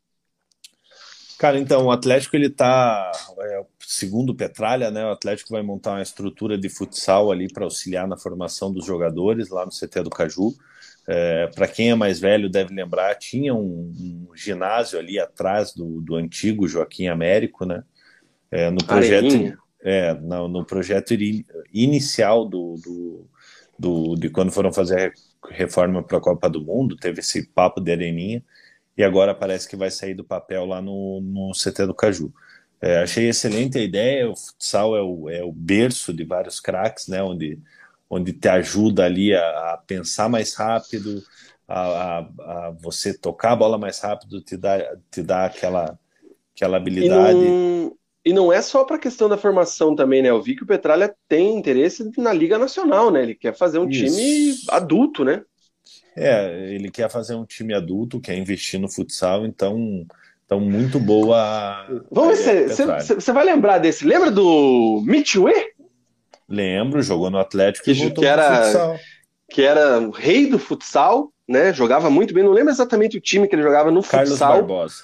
Carlos Barbosa. Ele foi jogar no Grêmio e ele veio pro Atlético, acho que emprestado pelo Grêmio, né, cara? Isso. E ele era, nossa, no salão ele era uma fumaça. E no Atlético, o Mitue ele não chegou deu. A fazer, ele chegou a fazer gol pelo Atlético, assim, mas é, mas é muito diferente, né? Você sair do, do, do futsal adulto ali. Você imagine, o, o Falcão. É, é, o Falcão só não, não, vingou por causa do, do Leão, né, cara? O Falcão é acima da média eu acho que, que ia ser um cara que ia vingar no, no campo. Mas você pega o Manuel Tobias, que foi o melhor do mundo lá nos anos 90. Manuel Tobias ele teve oportunidade no Grêmio lá e também não conseguiu não conseguiu jogar. E olha que o Manuel Tobias era o melhor do mundo na época. É verdade, verdade, bem lembrado. Olha aqui, rapaz, achei umas imagens do Mitchue aqui com a camisa atleticana. Esse não é todo mundo que lembra, hein, cara? Que ano que ele jogou no Atlético? 2011? É, faz tempo já, hein? Ele tá com, ele tá com 32 anos. Puta merda, o computador não tá Divina, ajudando, cara. Até, até já que a gente está falando de, de futsal, dá uma moral pro, pro Ale aí. É, o Marechal foi a São Paulo, né? Enfrentar a equipe do Corinthians. É, e acabou, acabou, infelizmente, acabou derrotada por, por 4 a 1 é, E agora tem, o, tem um jogo muito importante, um clássico, né? Cascavel e, e Marechal pela Liga Nacional, dia 5 do 4 é, é, ali, é, cidades vizinhas, né, muito, muito próximo uma da outra, deve lotar o ginásio em, em Cascavel, e no dia 8 do 4 pega o Marechal Marreco. Pega o Marechal Marreco também, então vamos, vamos torcer aí para nossos times na Marechal Cândido Rondon na Liga Nacional. Olha aí, ó, cara. Olha essa essa foto de apresentação. Vamos ver se carrega. Demorou para carregar porque é tão pesada. Sabe quem era? Dá um, dá um zoom aí para eu tentar adivinhar. Dá um zoom. Mais, mais. Mais? O, aí, tá bom. É, o da ponta é o Paulinho, que, que jogou é... no Luverdense. É isso é, aí, o da ponta, da ponta direita ali, o número 34, né? Isso, o Paulinho, lateral esquerdo. É, esse aí é fenômeno no futebol do Mato Grosso lá, cara. O pessoal gosta bastante. Ídolo, dele. né? É. é. Os outros aí, os outros dois aí com carinha de gringo aí, eu não lembro. Cara. O gringo você tinha que lembrar, hein, cara. Ivan Gonzalez. Ah, Ivan Gonzalez. O primeiro, o primeiro é o Ivan Gonzalez, o segundo é o Mitue, o terceiro é o Oberdan e o quarto é o Paulinho. Ouvindo, apresentação... só fazendo uma, fazendo uma correção aqui, cara, é, o Ale colocou até meio, meio errado aqui, é, é, o Marechal contra o Marreco de Pato Branco, é, no dia Sim. 8 do 4. Então vamos, vamos torcer para o Marechal. O Marreco não é de Pato Branco. Eu o Marreco é. é. de, o Marreco é de Beltrão. Deixa eu ver aqui. Marreco Fut... Porque o, pa, o pato é o pato. O pato é o, o pato. O clássico é contra o Marreco, que é de Beltrão, se eu não estou enganado. Deixa eu já vou te dizer. Se eu não tô, se eu não tô muito louco. Você tá certinho, certíssimo. Francisco Beltrão. Que é lá é uma treta. Meu tio Laertes, grande abraço para ele. Ele é, ele é, um dos donos de Pato Branco. É, cara, é uma treta entre as duas cidades, um negócio lá fora do normal. E ali pertinho um, tem Marmeleiro também, né? Um se acha melhor que o outro lá, é muito engraçado. Inclusive, o nome do time do Beltrão é Marreco, pela rivalidade contra o Pato. E é isso aí. que mais do Atlético? Olha onde é que a gente foi parar, irmão. Começou a falar de Atlético no futsal, Mitchue, Ivan Gonzalez, Liga Nacional, Pato versus Marreco. que mais? Vina, o. Então, Santos fora, né? Santos é, vendido ao Flamengo. É, o Atlético aposta no Bento aí nesse início de, de, de Libertadores. É, o Bento tem contrato até 2025, mas o Atlético segue monitorando o mercado. É, chegou a ser espe especulado Delamores, né? É, um goleiro. Agora, agora não, não, me recordo em que time que ele tá, mas ele teve uma passagem pelo time do Fluminense já. É, não conseguiu se firmar no time do Fluminense. Só que tem um problema, o Atlético tem muito gringo no elenco, né? É, você simplesmente você não pode levar todos os gringos pro. Acho que são seis pro, o limite, né? É, é, você não pode levar todo mundo pro, pro jogo. Então, então vai que o cara chega e é titular, você já perde uma vaga para jogador de linha, né? Aí você não leva o canópio. É, daí o Atlético segue, o Atlético segue monitorando o mercado aí, mas a princípio o Bento aí até segunda ordem será o goleiro titular do Atlético. Bom negócio para o Atlético, bom negócio para o Santos e eu também acho que vai ser um bom negócio para o Flamengo. Mas. O Flamengo só precisa se desfazer do Diego Alves, né, cara? 700 pau por mês para ser terceiro goleiro é brincadeira, cara. é, a galera tá me corrigindo aqui, cara. O Guilherme Sete e o Carlos Correia que no Brasileirão são cinco estrangeiros e sem limites na Libertadores. É, tem quantos hoje no elenco do Atlético? O Marlos não conta, apesar de ele ter nacionalidade ucraniana, mas tem que olhar ali no, o no pior é que eu não, site ali. Pior que eu não cheguei mas a anotar acho... aqui, cara. Tinha na matéria o... lá. Tinha? Uhum. Depois a gente, se alguém tiver aí na ponta do lápis, comente aí no, no YouTube quantos estrangeiros o Atlético tem no elenco aí para ver quem é que vai precisar talvez ficar de fora. Mas ó, Terans, Canóbio, o Brian, o Siles. Caramba, o 7 tá falando que tem 9 e o Carlos é, Corrêa falou é que tem 7. Cara. É por aí, ó. Com saída, ó, monitora, eu já vou te falar aqui, ó. É, pá, pá, pá. Caramba, haja gringo, hein? Ó, agora um falou que é oito. ah. Ó, são, então vamos lá, ó. Nico Hernandes, Pablo Siles, Brian Garcia, Davi Terans, ou oh, merda. Davi Terans, Coelho, Canóbio e John Mercado. Aqui, aqui no, no, no GE tá dando sete. Sete. Mas você não falou o nome do Pablo Siles, né? Não, falei, foi o segundo Falou? Nico, Nico Siles, Brian Garcia, Davi Terans, Coelho, Canóbio e John Mercado. Então são sete. Sete. É, dois vão ter que pular aí para jogar o. Dois não. Dois vão ter que pular para jogar o Brasileirão. Olha lá, o Elson Cruz mandou aqui realmente. Ah, e ó, tem o Orejuela, né? Orejuela, bem lembrado. Orejuela que chegou Oito. agora. Oito. Oito. Vixe, cara. É. É isso aí. A concorrência tá braba. Caramba, quanto gringo, mano. É bastante, né, cara? Caraca, velho. É quase um time. É bastante gringo, cara. Minhas armas. Que mais? É, o TCE deu, o tribunal, o tribunal deu, puta cara, agora até fiz a anotação errada aqui, mas deu parecer favorável ao Atlético naquele, naquele lance da arena da, na arena da, da Baixada, né?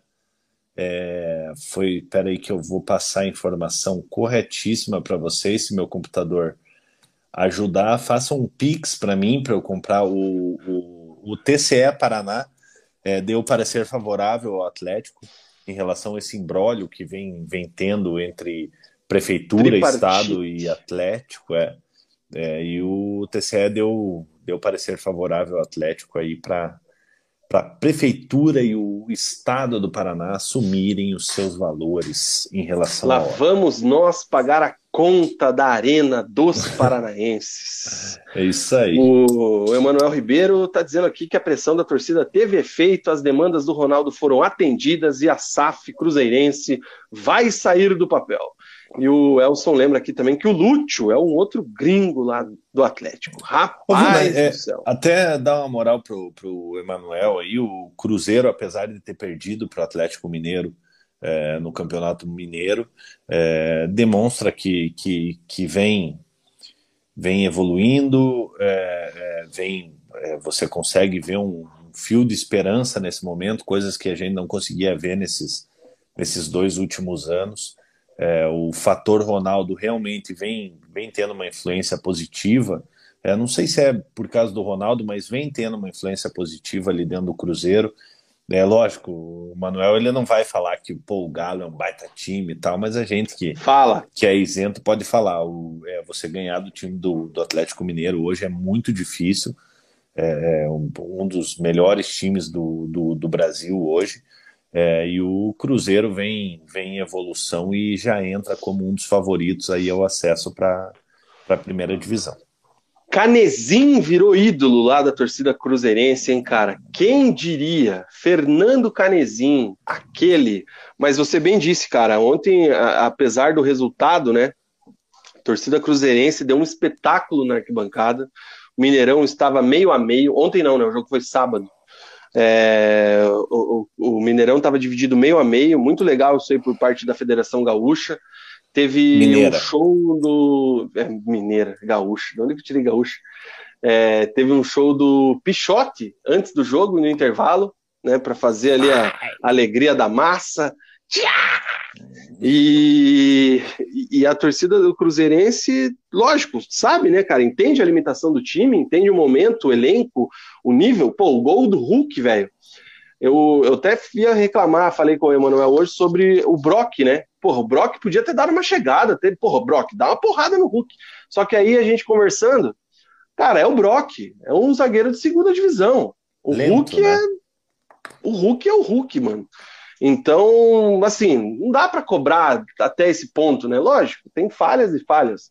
Mas, enfim, realmente acho que o Cruzeiro chega fortalecido como não chegou até agora aí para a Série B desse Campeonato Brasileiro. O Grêmio também, né? Foi campeão gaúcho, acho que também entra forte. E só o Vasco, né? Que a gente ainda fica com uma interrogação ali, apesar da, da movimentação, da SAF e tudo mais, mas não fez um Campeonato Carioca tão bom, né? Então. Ô, Você fa você falou do Vasco, é, eu lembrei aqui só rapidinho é, de falar aqui. É, o Fluminense, campeão carioca, em cima do poderoso Flamengo. Chupa, Mengão. E tá legal de ver o Fluminense jogar, cara. Você vê o Ganso. Ganso recuperando bom futebol, cara. É lógico, a galera espera um jogador dinâmico e tal, e não é a característica do Ganso. É, mas você vê o Ganso recuperar o bom futebol, você vê os passes que ele dá, é, as quebradas de linha que ele dá é, é, legal demais. Então tá muito bom de ver o time do Fluminense jogar. Depois daquela eliminação sofrida na Libertadores, cara, foi legal ver o, o Abelão comemorando esse título carioca aí em cima do Flamengo, porque é um cara muito gente boa, né? Uhum. Série B, cara, começa esse, esse fim de semana também, tá? A gente vai falar da Série B aqui, lógico, menos do que antes, né? Porque Curitiba não tá na Série B, nem Nossa, o Paraná. graças a Deus, saudade zero. Eu tenho saudades. Brusque Guarani, o Vasco joga contra o Vila Nova, o Bahia recebe o Cruzeiro na Arena Fonte Nova, o Bahia também, né, cara? A gente esqueceu de falar do Bahia aquela hora. O, a Chape joga contra o Ituano já no sábado, Ponte Preta e Grêmio, o Sport contra o Sampaio Correia, a Tombense joga contra o Operário, Londrina e Náutico, Novo Horizontino e CRB, CSA e Criciúma, essa primeira rodada do Campeonato Brasileiro da Série B. Ô Mugi, no pique, você tem aí os, os dados, as informações. Deixa eu só ver os comentários aqui que deu uma pipocada boa agora. Mas para você trazer as informações do Paraná para a gente já caminhar para nossa para nossa reta final. Cara, vou jogar meu mouse na parede, velho. É, o Ali pergunta se a gente acha que o Hulk. Nossa, teve o sorteio do, da fase de grupos, da, dos grupos da Copa, a gente não falou quase, disso. Né? Quase igual quase igual o outro outro jogo, cara. É, o outro, o outro o, grupo, aliás. 2018, né? O Ali pergunta se a gente acha que o Hulk é um bom nome para a Copa. Não, na minha visão. Uh... Eu acho que ele é um bom nome para a Copa, mas eu não acho que ele vá para a Copa, porque o Tite já tem meio que formado o, Mano, o, o elenco dele, cara. Fizemos esses dias lá no grupo do Resenha, você estava lá, participou, os nomes para o ataque.